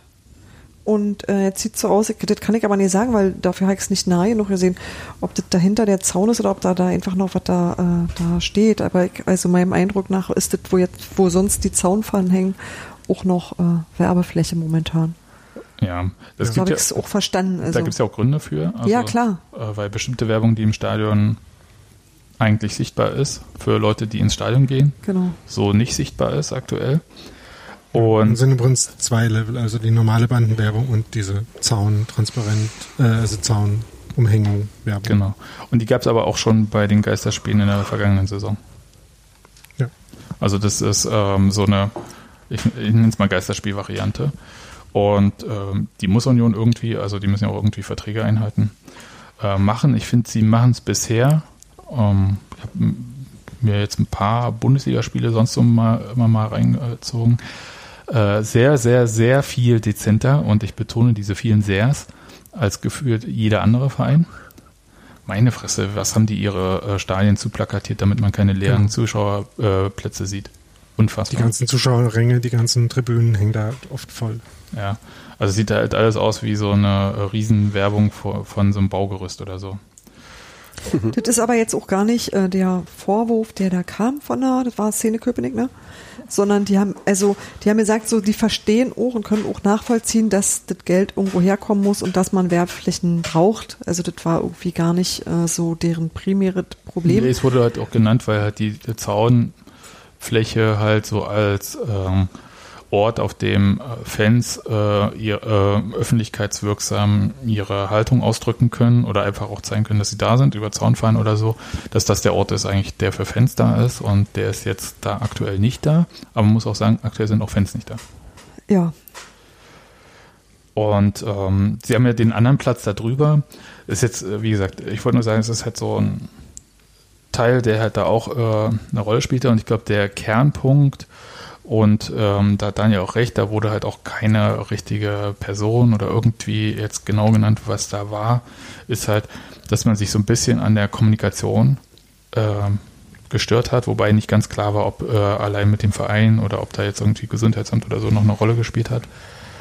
Und ich stelle mir das ehrlich gesagt ähm, in der Zeit, nochmal kurz, wir müssen ja noch drei Wochen zurückgehen, wo sich gefühlt täglich irgendwie schon wieder was geändert hatte, auch schwer vor. Also wo überhaupt nicht klar war, äh, welche Regeln jetzt wie gelten, wie was dann äh, umgesetzt wird, wer was darf, wer was nicht darf, ob äh, da Leute rein können oder ob andere Leute da irgendwo hingehen können und einen Banner aufhängen können, ja, nein und so weiter und so fort. Ich glaube, das war tatsächlich eine schwierige Situation prinzipiell. und alle versuchen nichts falsch zu machen und irgendwie nicht schuld zu sein und irgendwie, naja, Ja. Mir ist, mir ist einfach nur nicht ganz klar, warum man das äh, jetzt, drei Wochen später, so öffentlich macht. Also diese, Naja, der glaube, Zweck das- dieses Textes war mir nicht ganz Na, ich glaube, das äh, liegt tatsächlich deutlich. einfach am, am, am Tonus so. Ist halt nächstes Heimspiel. Nächstes Heimspiel ist nächster Stimmt, der, Veröffentlichungstermin. der das ist ja einfach im, total. Stimmt, du äh, hast recht, das war ja im äh, Programmheft. Ja, das ist doch der ganz normale Lauf der Dinge. Also das wundert mich überhaupt tatsächlich ja nicht, weil das einfach äh, der normale Lauf der Dinge ist. Ähm, ich finde aber trotzdem auch richtig zu sagen, wenn man das Gefühl hat, dass da irgendwas doof läuft, dass man das benennt. Auch das heißt nicht, dass man sagt, ich zeige mit dem Finger auf jemanden und sage, der ist schuld, der ist doof, sondern dass man, dass man einfach sagt, da geht gerade was kaputt oder da funktioniert was nicht und wir müssten das vielleicht mal im Auge behalten und das reicht auch. Also das, ich, ich finde das ein völlig verständliches Anliegen. Wenn da mein, mein Platz jetzt plötzlich Werbebande wird, wenn ich meinen Banner nicht mehr hinhängen darf, darf obwohl ich das vorige Woche noch durfte, mir keiner sagen kann, was eigentlich los ist und was, wie, wo, warum, dann habe ich Fragen. Und ich finde auch, die muss man stellen. Und ich ähm, habe auch ehrlich gesagt so ein bisschen Bedenken generell. Und das meine ich nicht mal, auch das meine ich nicht vorwurfsvoll in Richtung Union, sondern ähm, das verändert sich gerade unglaublich viel. Aus wirtschaftlichen Gründen, aus einfach, weil man das, weil man das muss. Und ähm, ich sehe, dass auch Union sich dem logischerweise nicht entziehen kann. Klar müssen da die Dinge verkauft werden, die eben verkauft werden können. Aber meinem Gefühl nach sind wir momentan, also Fußball findet für mich halt gerade in echt ja nicht statt und deswegen ist es so ein bisschen ganz viel Online-Shop, ganz viel Werbung, ganz viel Tralafitti und ein bisschen Erfolgsfußball. Das ist ganz komisch. Also das ist nicht, weil Union das so will. Ja, das ist, wie gesagt, das ist echt kein Vorwurf in Richtung Union, sondern der gesamte Fußball bewegt sich gerade in eine Richtung, die ich super unangenehm finde, ähm, weil man den eigentlich nur noch konsumierend erleben kann. Ja. Ich also du hast, nicht, es gibt also- nichts anderes mehr. Darf ich ganz kurz, äh, bevor äh, Daniel gleich, ich wollte nur Nadine eine gute Nacht sagen. Gute Nacht. Lach Mach's gut, bis später. Bis dann, ciao. Ja, Nadine muss nämlich. Äh, Manche müssen, manche von uns müssen arbeiten und das so ja früh morgens. Und das ist auch nicht in Ordnung, aber das ist zu, trotzdem zu so. schlimmen, schlimmen Zeiten. Ja, nachts. Daniel. Nachts ist völlig okay. die, das falsche Ende der Nacht. Ähm, Ja, ja. Ähm, also ich weiß nicht. Also ich, äh, also klar ist gerade sehr viel anders. Ähm, ob sich gerade sehr viel verändert, da bin ich irgendwie noch nicht überzeugt von. Und ich meine, ähm, genauso wie ich jetzt halt äh, Maradona äh, äh, worshipe, indem ich äh, mit jemandem äh, ein, äh, ein äh, Jitsi Crawl mache und wir äh, verteilt äh, Chai und, äh, und Wein trinken. Das heißt ja nicht, dass ich Du musstet nicht noch Das heißt ja nicht, dass- was ihr getrunken habt. Das ist schon so Das heißt ja nicht, dass ich das, äh, dass ich das in einem halben Jahr äh, immer noch so machen will. Ja, na Oder klar. dass das irgendeine Auswirkung darauf hat, wie wir uns in einem halben Jahr treffen. Ja, Daniel, Also, ich hoffe das. Ich, ich hoffe bin das da ganz nicht so doll. sicher. Ich glaube, manchmal werden auch Dinge aber auch bequem und dann macht man die weiter so, weil man sie einfach auch schon eingeplant hat. Und weil Aber das man. finden doch alle scheiße, oder? Naja, aber Ja. du verkaufst Werbung ja nicht von heute auf morgen zum Beispiel. Das heißt, du machst ja generell äh, für Mhm. viele Dinge so ein bisschen längerfristige Deals und so. Und es kann sein, du hast dann plötzlich was an der Backe und kriegst das erstmal so nicht los. Und dann gewöhnt sich alle dran und dann gewöhnt man sich vor allem auch an das Geld, das einfach da ist, wisst ihr? Und dann hat man nicht so die dolle Notwendigkeit, Dinge zu ändern. Also ich hab, ich, ich sehe das schon auch. Ich sehe, dass es gerade nicht viel Spielraum gibt, das anders zu machen. Das verstehe ich total. Und vor allem, wenn wir nicht da sind, kann da auch irgendwas andere drum hängen. Das ist dann auch, also wisst ihr, das ist halt wirklich, du nimmst ja niemanden Platz weg. Aber ähm, trotzdem fühlt es sich doof an, so. Und äh, trotzdem weißt du natürlich nicht, was davon übrig bleibt und ob du nicht äh, damit eine ganze Bande von Fans hast, die dann eigentlich nur noch so will. Ich würde, glaube ich, sagen, dass es verschiedene Sachen sind, die ihr gerade beide beschreibt. Was ich glaube, ist, äh, die Angst besteht einfach darin, dass sich schon Sachen ändern, aber vielleicht jetzt nicht speziell bei Union und diesen Umgang, dass da plötzlich eine Werbebande bleibt und dann keine Zaunfahnen mehr hingehängt werden können. Ich erinnere mich dran, äh, dass die Zaunfahnen ursprünglich auch mal anders hingen und äh, wegen der Werbebande auch so ähm, ein bisschen anders hingehängt werden mussten. Und äh, so, dass sie nicht über die Werbebande hängen. Also ihr erinnert euch ein Ja, bisschen. ja, drauf. Leben ist Veränderung, ist klar. Und ähm, was aber halt äh, schon eine Befürchtung und die finde ich durchaus real und die haben ja auch äh, viele Vereine ist und die gibt es auch bei Union durchaus, auch wenn sich das vielleicht im Stadion, weil das Stadion nicht so riesig ist, irgendwie vielleicht nicht sofort äh, bemerkbar mach, äh, macht, aber dass die Leute sich daran gewöhnen, dass sie ihre Wochenenden frei von Fußball planen. ja. Und Ja gut, das und das ist tatsächlich, und das ist eine Angst, die haben Vereine. Und dann gibt's aber nochmal Ultragruppen äh, oder Szenen, die ja nun in Zahlen kleiner sind, die sehr davon leben, sich in echt zu treffen. Die machen jetzt nicht irgendeinen Jitsi-Call oder Zoom-Call oder Google Meetup oder whatever, sondern ähm, die leben davon, dass sie sich in echt treffen, dass sie sich austauschen, dass sie beieinander sind und das findet die ganze Zeit nicht statt und äh, keiner weiß, ob das halt in dem Maße wieder, also ob alle auch zurückkommen dann. Und Ja, das ist, glaube ich, wirklich eine ähm, äh, Schwierigkeit und ähm, die Szenen sind im Moment halt in bestimmtem Maße auch gar nicht sichtbar. Also teils, weil sie sich selbst halt äh, gesagt haben, wir äh, sind auch nie, gehen auch nicht ins Stadion, wenn nicht alle können.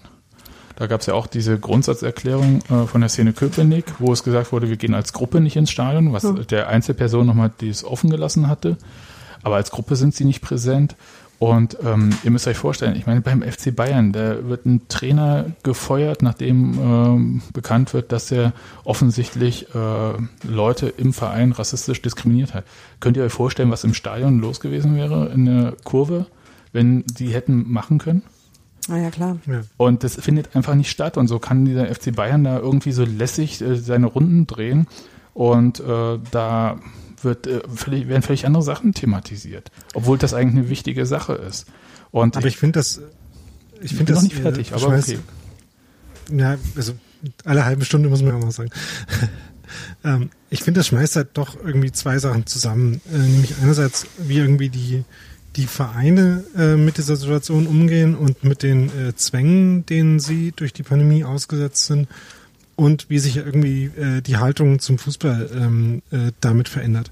Ich glaube, also das hat natürlich was miteinander zu tun, ne? also das äh, gibt natürlich Wechselwirkungen, aber ähm, in vielen Hinsichten hat man ja dann auch schon irgendwie Kontrolle darüber, ne? also zu, über die eigene Einstellung zu dem Ganzen. Äh, das hängt natürlich davon ab, äh, wie sich, äh, in welcher Form dann irgendwie das normale, in Anführungszeichen, Stadionerlebnis, Fußballerlebnis dann zurückkommt. Aber, und, aber ich kann halt die, ähm, die äh, Sorgen, die du jetzt äh, beschrieben hast, über so die Entfremdung, die vielleicht bei manchen stattfindet, die kann ich halt mehr nachvollziehen als die, ähm, also zumindest konkret auf unseren Verein bezogen, als die Sorgen darüber, dass man sich jetzt irgendwie an diese, äh, an diesen Zustand gewöhnt und den irgendwie gut findet oder bequem findet oder so. Also äh, da sehe ich weniger ein Problem, aber ich meine, dass man natürlich jetzt irgendwie dann ein Jahr nicht zum Fußball gegangen ist, äh, so wie man das irgendwie die äh, 55.000 Jahre davor gemacht hat, das ist natürlich äh, was, was was mit Leuten macht, ja. Ja, also ich, ich stelle es mir wirklich sehr schwer vor und ähm, was, was auch ein Punkt ist, also wenn ich sage, die Gruppen sind halt öffentlich nicht so präsent, die sind halt in sich, die, die kommunizieren natürlich untereinander irgendwie weiter und wenn man meinetwegen kleiner Aufruf, äh, Fördermitglied der Szene Köpenick ist oder so, kriegt man auch in Chats so Sachen mit. Das kann man schon noch machen und man kann da auch unterstützen. Und die machen schon Sachen, aber es fehlt so ein bisschen, es, es geht mir immer so, wenn diese Geisterspiele sind, dass plötzlich so eine komplette Reduktion auf den sportlichen Teil ist und dieser ganze andere Kram, der uns am Fußball ja mindestens genauso fasziniert, dieses ganze drumherum und ähm, man hat auch eine Haltung zu bestimmten Themen und so, das findet halt überhaupt nicht statt. Naja, über- überhaupt nicht. Also ich meine, wir reden doch jetzt hier auch miteinander und die Leute, die uns irgendwie jetzt im Chat zuhören, reden mit uns. Also überhaupt nicht, äh, stimmt doch auch nicht. Also äh, ein, ein großer Teil von dem, äh, von dem Diskurs, der irgendwie um das Ganze stattfindet, den gibt's doch in einer anderen Form trotzdem. Oder auch in, teilweise halt auch in derselben Form, weil er sowieso nicht, äh, also natürlich hat man seine Bezugsgruppe, die man irgendwie äh, äh, am Stadionbauerdenkmal trifft nach dem Spiel und das ist natürlich wichtig und, äh, und schön und das fehlt einem unfassbar. Aber relativ viele Gespräche äh, finden noch und auch äh, Meinungsbildungsprozesse und äh, ähm, und auch äh, Sentiment, also äh, Einstellungsbildungen finden doch trotzdem statt. Also ich, ja, äh, aber du merkst halt auch, wie gereizt äh, Menschen sind, weil sie sich nicht treffen können. Also und ich finde es Ja. schon wichtig, sich auch in echt zu treffen. Ja. natürlich, ja. Ja, und äh, ich kann auch verstehen, dass da halt schneller eine, also das ist sehr logisch, wenn man sich nicht trifft und nicht sieht, dass man ja bestimmte äh, Worte, die man halt vielleicht nur schriftlich bekommt oder in einem kurzen Telefonat oder sonst wie, dass man die ganz anders äh, gewichtet und wahrnimmt, als man sie sonst wahrgenommen hätte, wenn man normal miteinander reden würde, irgendwie äh, von Angesicht zu Angesicht. Und ich glaube, für mich war dieser Text am Ende auch so Ausdruck so einer gewissen Gereiztheit, die wir ja auch wahrnehmen. Ja, es gibt ja auch äh, bei uns in den Kommentaren manchmal so Sachen, wo ich denke so, ähm, in den letzten Wochen ist vielleicht jetzt ein bisschen drüber, aber wir sind auch alle in einer bestimmten Situation, wo es halt auch so, wo die Geduld manchmal reißt. Ihr versteht, was ich Sechste meine. Stunde. Ja, aber es ist die sechste Stunde einer Pandemie, weißt du? Die sechste Stunde seit, seit März, ja. Ja, also das ist halt, ey, das ist, ich habe das, ich denke immer die ganze Zeit, ah, ja, ist ein halbes Jahr. Ich habe jetzt ge- gemerkt, es sind fast neun Monate. Das ist so unfassbar. Ja. ja, also das ist wirklich lang. Und ich kann jeden verstehen, dem da so ein bisschen die Hutschnur platzt irgendwie. Also wenn man das irgendwie so in Maßen natürlich kriegt, also bevor man den Aluhut äh, da draufsetzt auf die Hutschnur, ähm, finde ich das alles okay. Und ähm, so habe ich diesen Text dann am Ende auch gelesen. Dass es auch so eine Gereiztheit war, die halt so, oh, ey, ist schon alles scheiße. Und dann wird uns noch gesagt, wir dürfen jetzt hier kein Plakat aufhängen, weil Union gerade mal im Fokus von irgendwem ist oder so. Ja, mehr war es ja vielleicht auch nicht am Ende. Weil das war ja. Durchhalten, Leute, durchhalten. Ja, ich meine, richtig, Tim, ja, ist ja wirklich so. Ja. Ich meine, jetzt hangen ja da wieder ähm, äh, viele Quadratmeter Plakat ähm, mit der Botschaft, die äh, das äh, WS dann in dem Fall äh, da drauf geschrieben hat. Ähm, und ich meine, damit, also klar ist was äh, kategori kategorisch anderes als sonst, aber es gibt ja trotzdem eine Präsenz, ne? Also ähm, und die Präsenz, die irgendwie äh, sowas wie Ultragruppen medial haben, die ist ja sowieso oft relativ selektiv. Ne? Also ähm, ich weiß jetzt nicht, ob in der Sportschau äh, die äh, Protestplakate von den äh, von der Schickeria äh, zu der Rassismusklausel äh, bei Bayern, also bei denen vielleicht schon, bei denen das auch äh, investigativ aufgedeckt haben, weiß es nicht.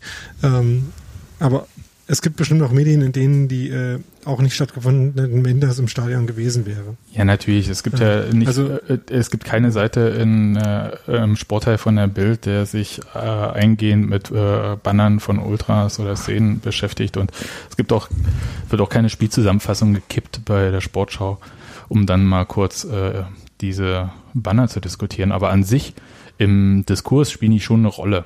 Also nicht jedes Banner, aber so insgesamt sind die halt auch eine Form der Ausdrucksmöglichkeit. Und naja, äh, ich glaube, ähm, wenn man sich das jetzt so anschaut, die Banner, die bisher so hingen, das jetzt hat sich mit der, ähm, ich sag mal, fehlenden Reformwilligkeit auch durch die äh, Taskforce Profifußball, heißt die so? Ja, ne? Von der DFL, äh, befasst, äh, dass da wohl nichts zu erwarten ist, was, glaube ich, auch nicht überraschend kommt. Und ähm, unfassbar. Kind, schön, Warum dass du wieder da bist. schläfst du denn noch nicht, Krümi? Ja, ähm, ja, toll.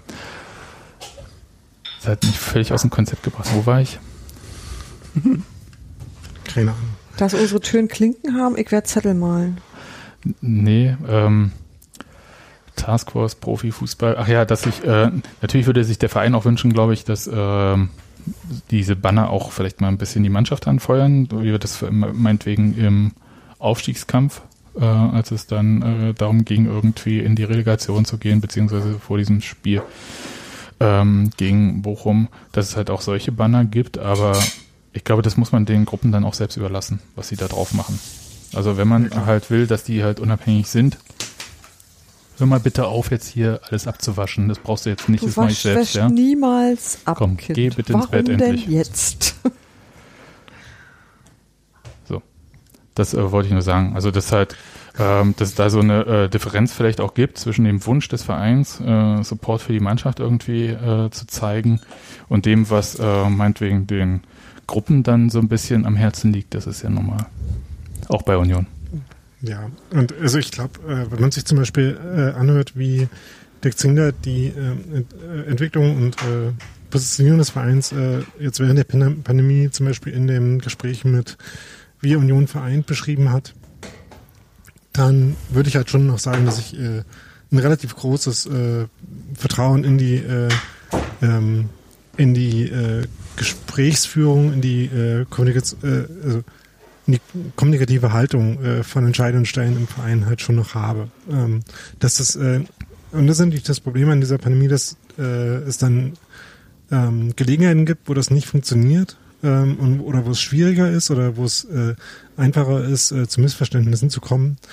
Aber trotzdem, ähm, ja, glaube ich nicht, dass das, äh, dass da irgendwas äh, grundsätzlich kaputt geht. Ähm, Nee. Zumindest habe ich den Eindruck bis jetzt noch nicht. Kann ich dem Text jetzt auch nicht entnehmen, ehrlich gesagt. Genau. Ja. Na gut. Und dann gab's ja noch, also wir haben noch ein Thema, es tut mir leid. Äh, No, one here gets out alive.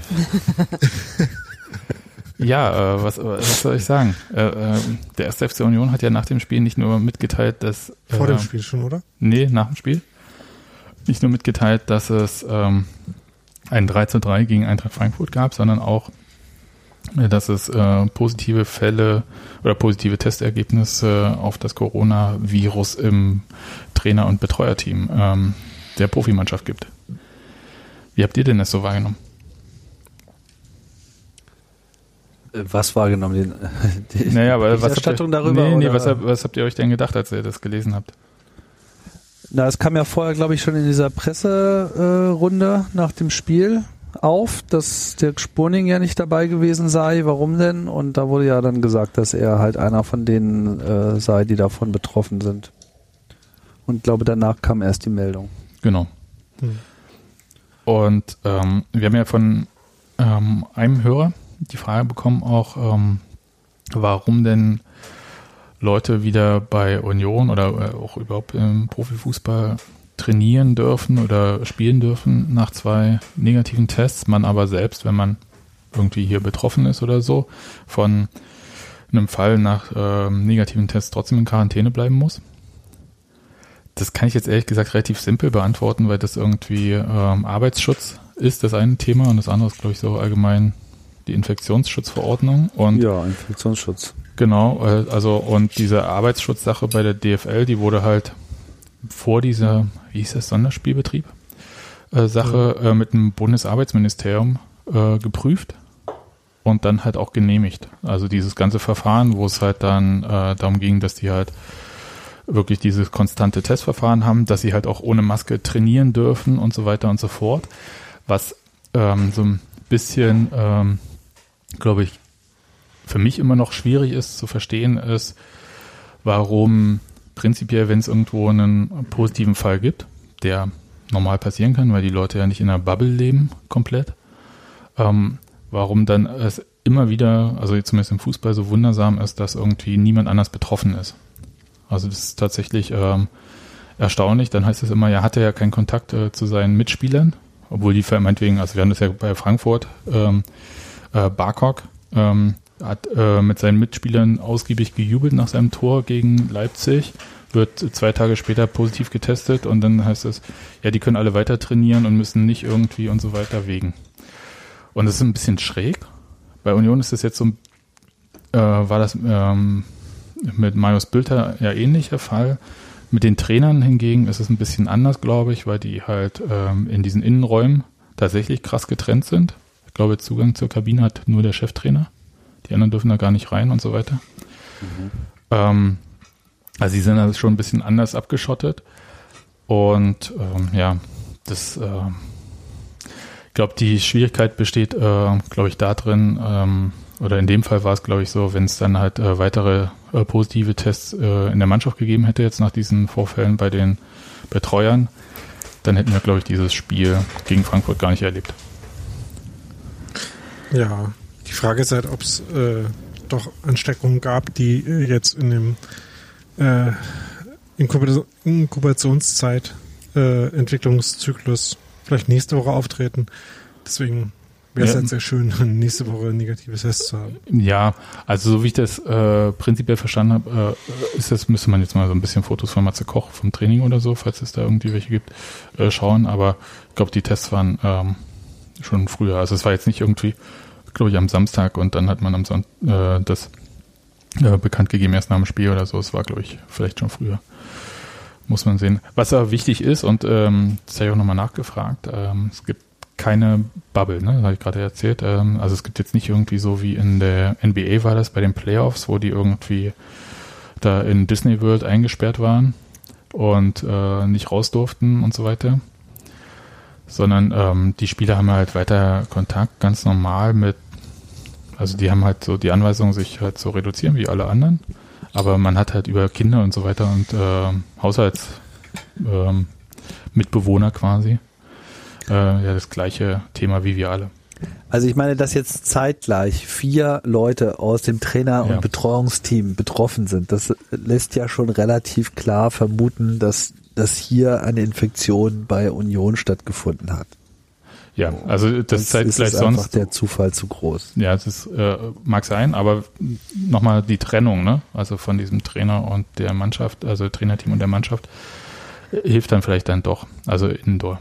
Aber Ja, jegliche Trennung hilft immer, ganz klar, Ja. gar keine Frage. Ich frage mich jetzt natürlich nur, wer ist davon betroffen, ne? Sind das eher so die jungen, starken äh, oder weiß ich, wir haben ja auch ein paar ältere äh, Leute im, im Team, im Betreuungsteam. ja.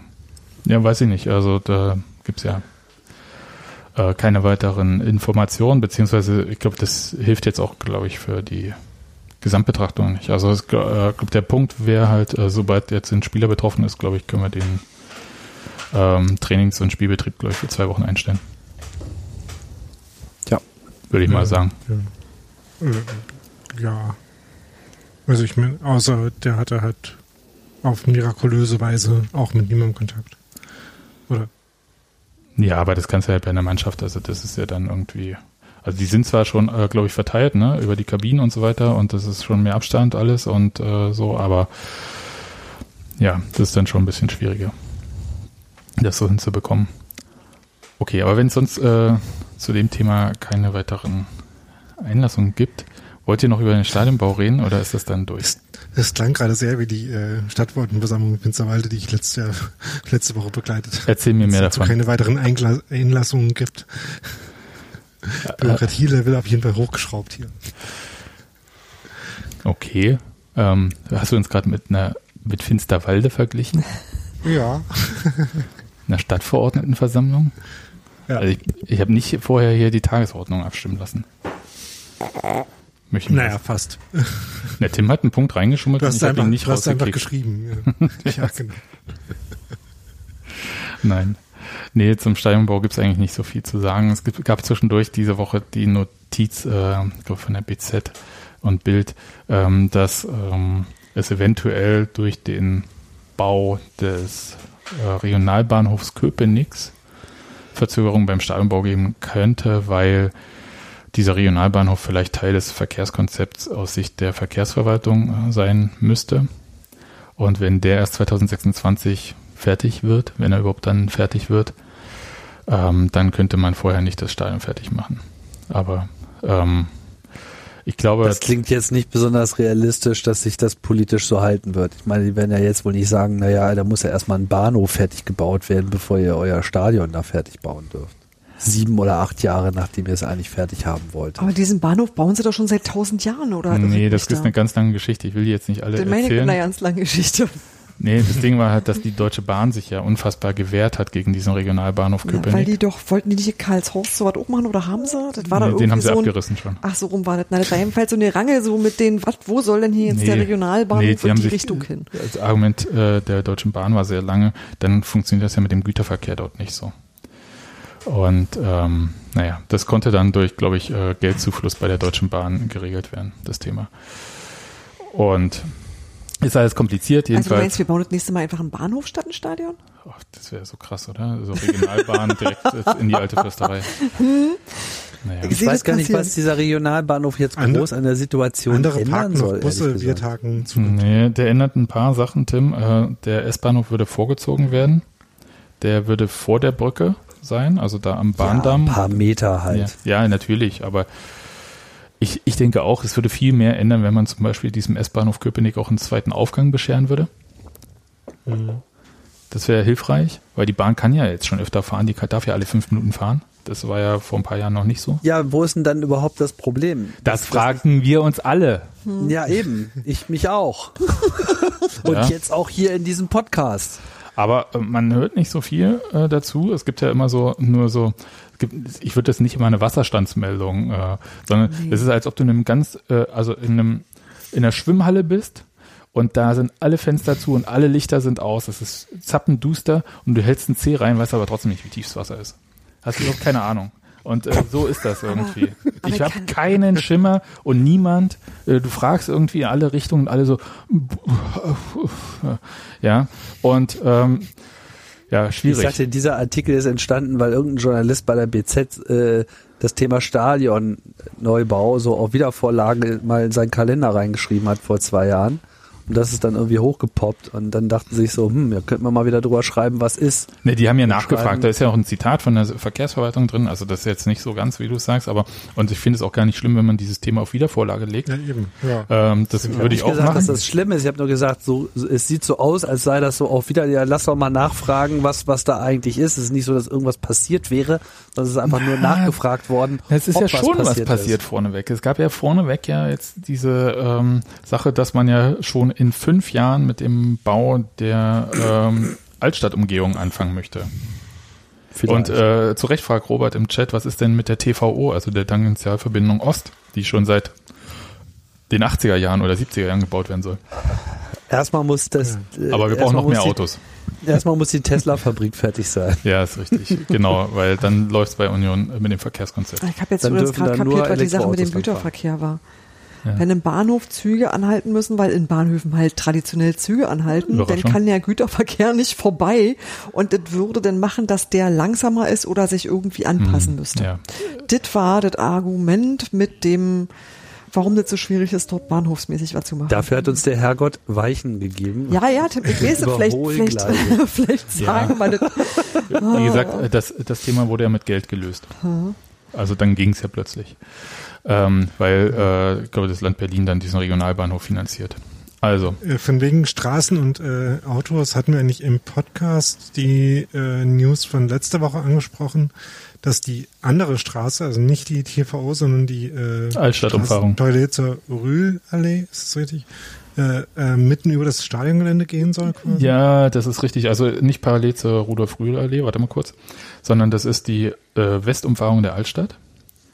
Und die geht über ein Stück von, äh, vom Gelände von Union, das ist richtig. Union wird dafür, glaube ich, aber entschädigt. Also Aber warum denn überhaupt? Weil so ähm, diese Doppelkreuzung, also diese Rudolf-Rühl-Allee, die vorne ist, die wird dann zurückgebaut, also beziehungsweise die gibt's dann nicht mehr als Straße. Weil es ja dann irgendwann diese Tangential, ne, egal, ich möchte es ja nicht alles au- ausführen. Äh, jedenfalls ähm, äh, müssen dann weniger Bäume gefällt werden und deswegen führt die da rüber und das ist sowieso, ich glaube, da stehen irgendwelche Schuppen oder so bei Union. Wegen dieser paar Bäume? Hallo! Das ist doch albern. Ich möchte darüber jetzt in der Art, Ich meine, sie können doch auch die blöden. Nee, mal ehrlich, ich finde das völlig beknackt. Also, Union kriegt äh, Geld dafür, okay? Ist doch okay jetzt. ja, äh, Und Was dafür heißt wird, das? dafür, dafür wird kein Backstein vom Forsthaus weggenommen. Sondern das Ah, ist toll. einfach, das ist irgendwo da vorne und die Straße wird sowieso gebaut, die ist in allen Planungen, sehr, wie wurde mir gesagt, als sie die Markierung für die Straße an die Bäume gemacht haben, da war Uwe Neuhaus noch Trainer. Also das ist alles schon lange in den Plänen drinne und alle wissen lange Bescheid. Uns hat bloß keiner gesagt, dass äh, davon ein Teil vom Forsthausgelände äh, drauf geht. Aber eben nicht Ja, trotzdem. Forsthaus, sondern Forsthausgelände. Forsthausgelände, ja. Also ist der Schuppen da allenfalls ein vorne. Schuppen, Das genau. ist der Schuppen da vorne. Was ich nicht verstehe ist, jetzt machen sie so ein Hackmeck, ja? Diese Mit, Straße oh, was? 37.000 Leute sollen in dieses Stadion gehen. Ja. Ja, da müssen wir aber 1000 Konzepte und da muss ja auch für einiges gesorgt werden. So, und kümmert euch mal um Verkehrskonzept und hast du nicht gesehen. Ja. Und die nächste Maßnahme ist, ah ja, da- und dann bauen wir jetzt auch noch eine Straße direkt neben den Eingang. Die Straße Wo ist die seit Simu- 2002 geplant. Ist doch vollkommen egal, dann legt man sie halt einfach 20 Meter weiter nach links. Da musst du genauso viele Bäume fällen. Nee, Ja, liegt nicht so einfach, mein Freund. Ja? Ist ja, Hey, Da müssen wir erstmal ne, nee, Also das ist wirklich erstmal- beklopft. Erstmal hier Formular bekloppt. ausfüllen. Ja, nee. Ganz kurz, Tim. Ich habe ja gedacht, wenn die jetzt schon Anwohnerinformationen machen, dass die nächstes Jahr anfangen mit Bauen. Und dann habe ich auf diesen Zeitplan in diese, ähm, diese steht Broschüre geschaut. 2038. Da stand da, äh, nee, nee, aber da stand dann halt, ähm, wenn alle Planungen durch sind, kann in fünf Jahren angefangen werden mit Bauen. Da habe ich gedacht, na ja, also bis Im dahin, 22. Jahrhundert. ich gönne ja Urs Fischer wirklich viel, aber ich weiß nicht, ob er bis dahin noch Trainer bei uns ist. Ja, also ich, Ja. ich weiß nicht. Bitte darum. Ja, ne, Doch, ja, normal. Ihr wisst ja schon, wie ich es meine. Und also, Meistertrainer. das ist, aber das tangiert, nochmal ganz kurz, äh, diese Westumfahrung tangiert das äh, weder das Verkehrskonzept, glaube ich, von Union weiter, weil die ist sowieso geplant. Und ähm, tangiert aber auch nicht den Ausbau äh, des Stadions, weil das halt alles schon, die Straße war ja, also deswegen ist ja das Clubhaus genau auf dieser Linie, wo das Gelände noch ist, geplant gewesen. Und äh, wird jetzt nicht von der Straße platt gemacht, sondern die Straße führt dann halt an diesem Clubhaus vorbei.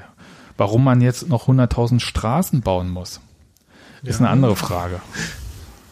Also Ja. ich äh, hoffe, dass die einen vernünftigen Radweg hat, die Straße. Ja, das hat sie. äh, kann, kannst du genau nachlesen alles. Äh, extra breiter Fußweg auch, damit wir da langlaufen können. Conny sagt, das wird die Urs Fischer Allee. Das finde ich eine sehr, sehr, sehr gute Sache. Und ich hoffe, wir können bis dahin auch nach lebenden Menschen Straßen benennen. Dann Ja. ist okay, ja. Dann dürfen sie. Die Urs Fischer Allee. Da gibt es dann bestimmt auch ähm, ein schönes Lied dazu. Welches von beiden meinst du? Fischerallee. Nee, ich meinte schon, dass hier von Das Fischerallee. Ja, genau, eher das. Also Ähm, ich hatte jetzt noch zwei andere im Kopf. Na, ich, ich, Ja, hatte, ich glaube, da wird uns was einfallen. ich glaube, wir eine, Straße, eine Straße zwischen Bäumen. Wir werden jedenfalls nicht am Liedgut scheitern, auch diesmal nicht. Nee. Was dem einen die Champs-Élysées ist, dem anderen die Urs Fischer. Wow. Oh, Fischer. Siehst du, siehst du, geht doch gut los. Oh Gott. Da haben wir ja sowieso noch, also mit Champs-Élysées haben wir ja sowieso noch eine Rechnung offen.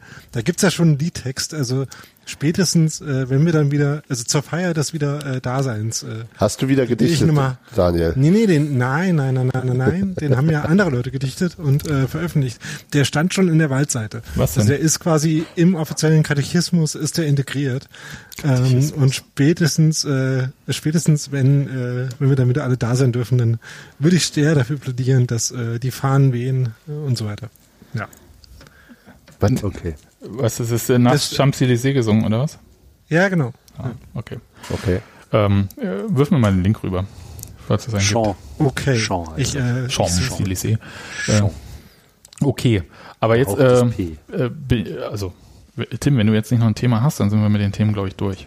Äh, nee, nee, nee. Nö, habe ich nicht. Derby-Ausblick, keine Ahnung. Ne, hatten wir ja schon.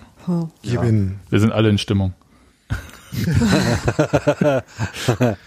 Ich bin, ich bin generell guten Mutes, was äh, den weiteren Verlauf dieser Saison betrifft, nach wie vor.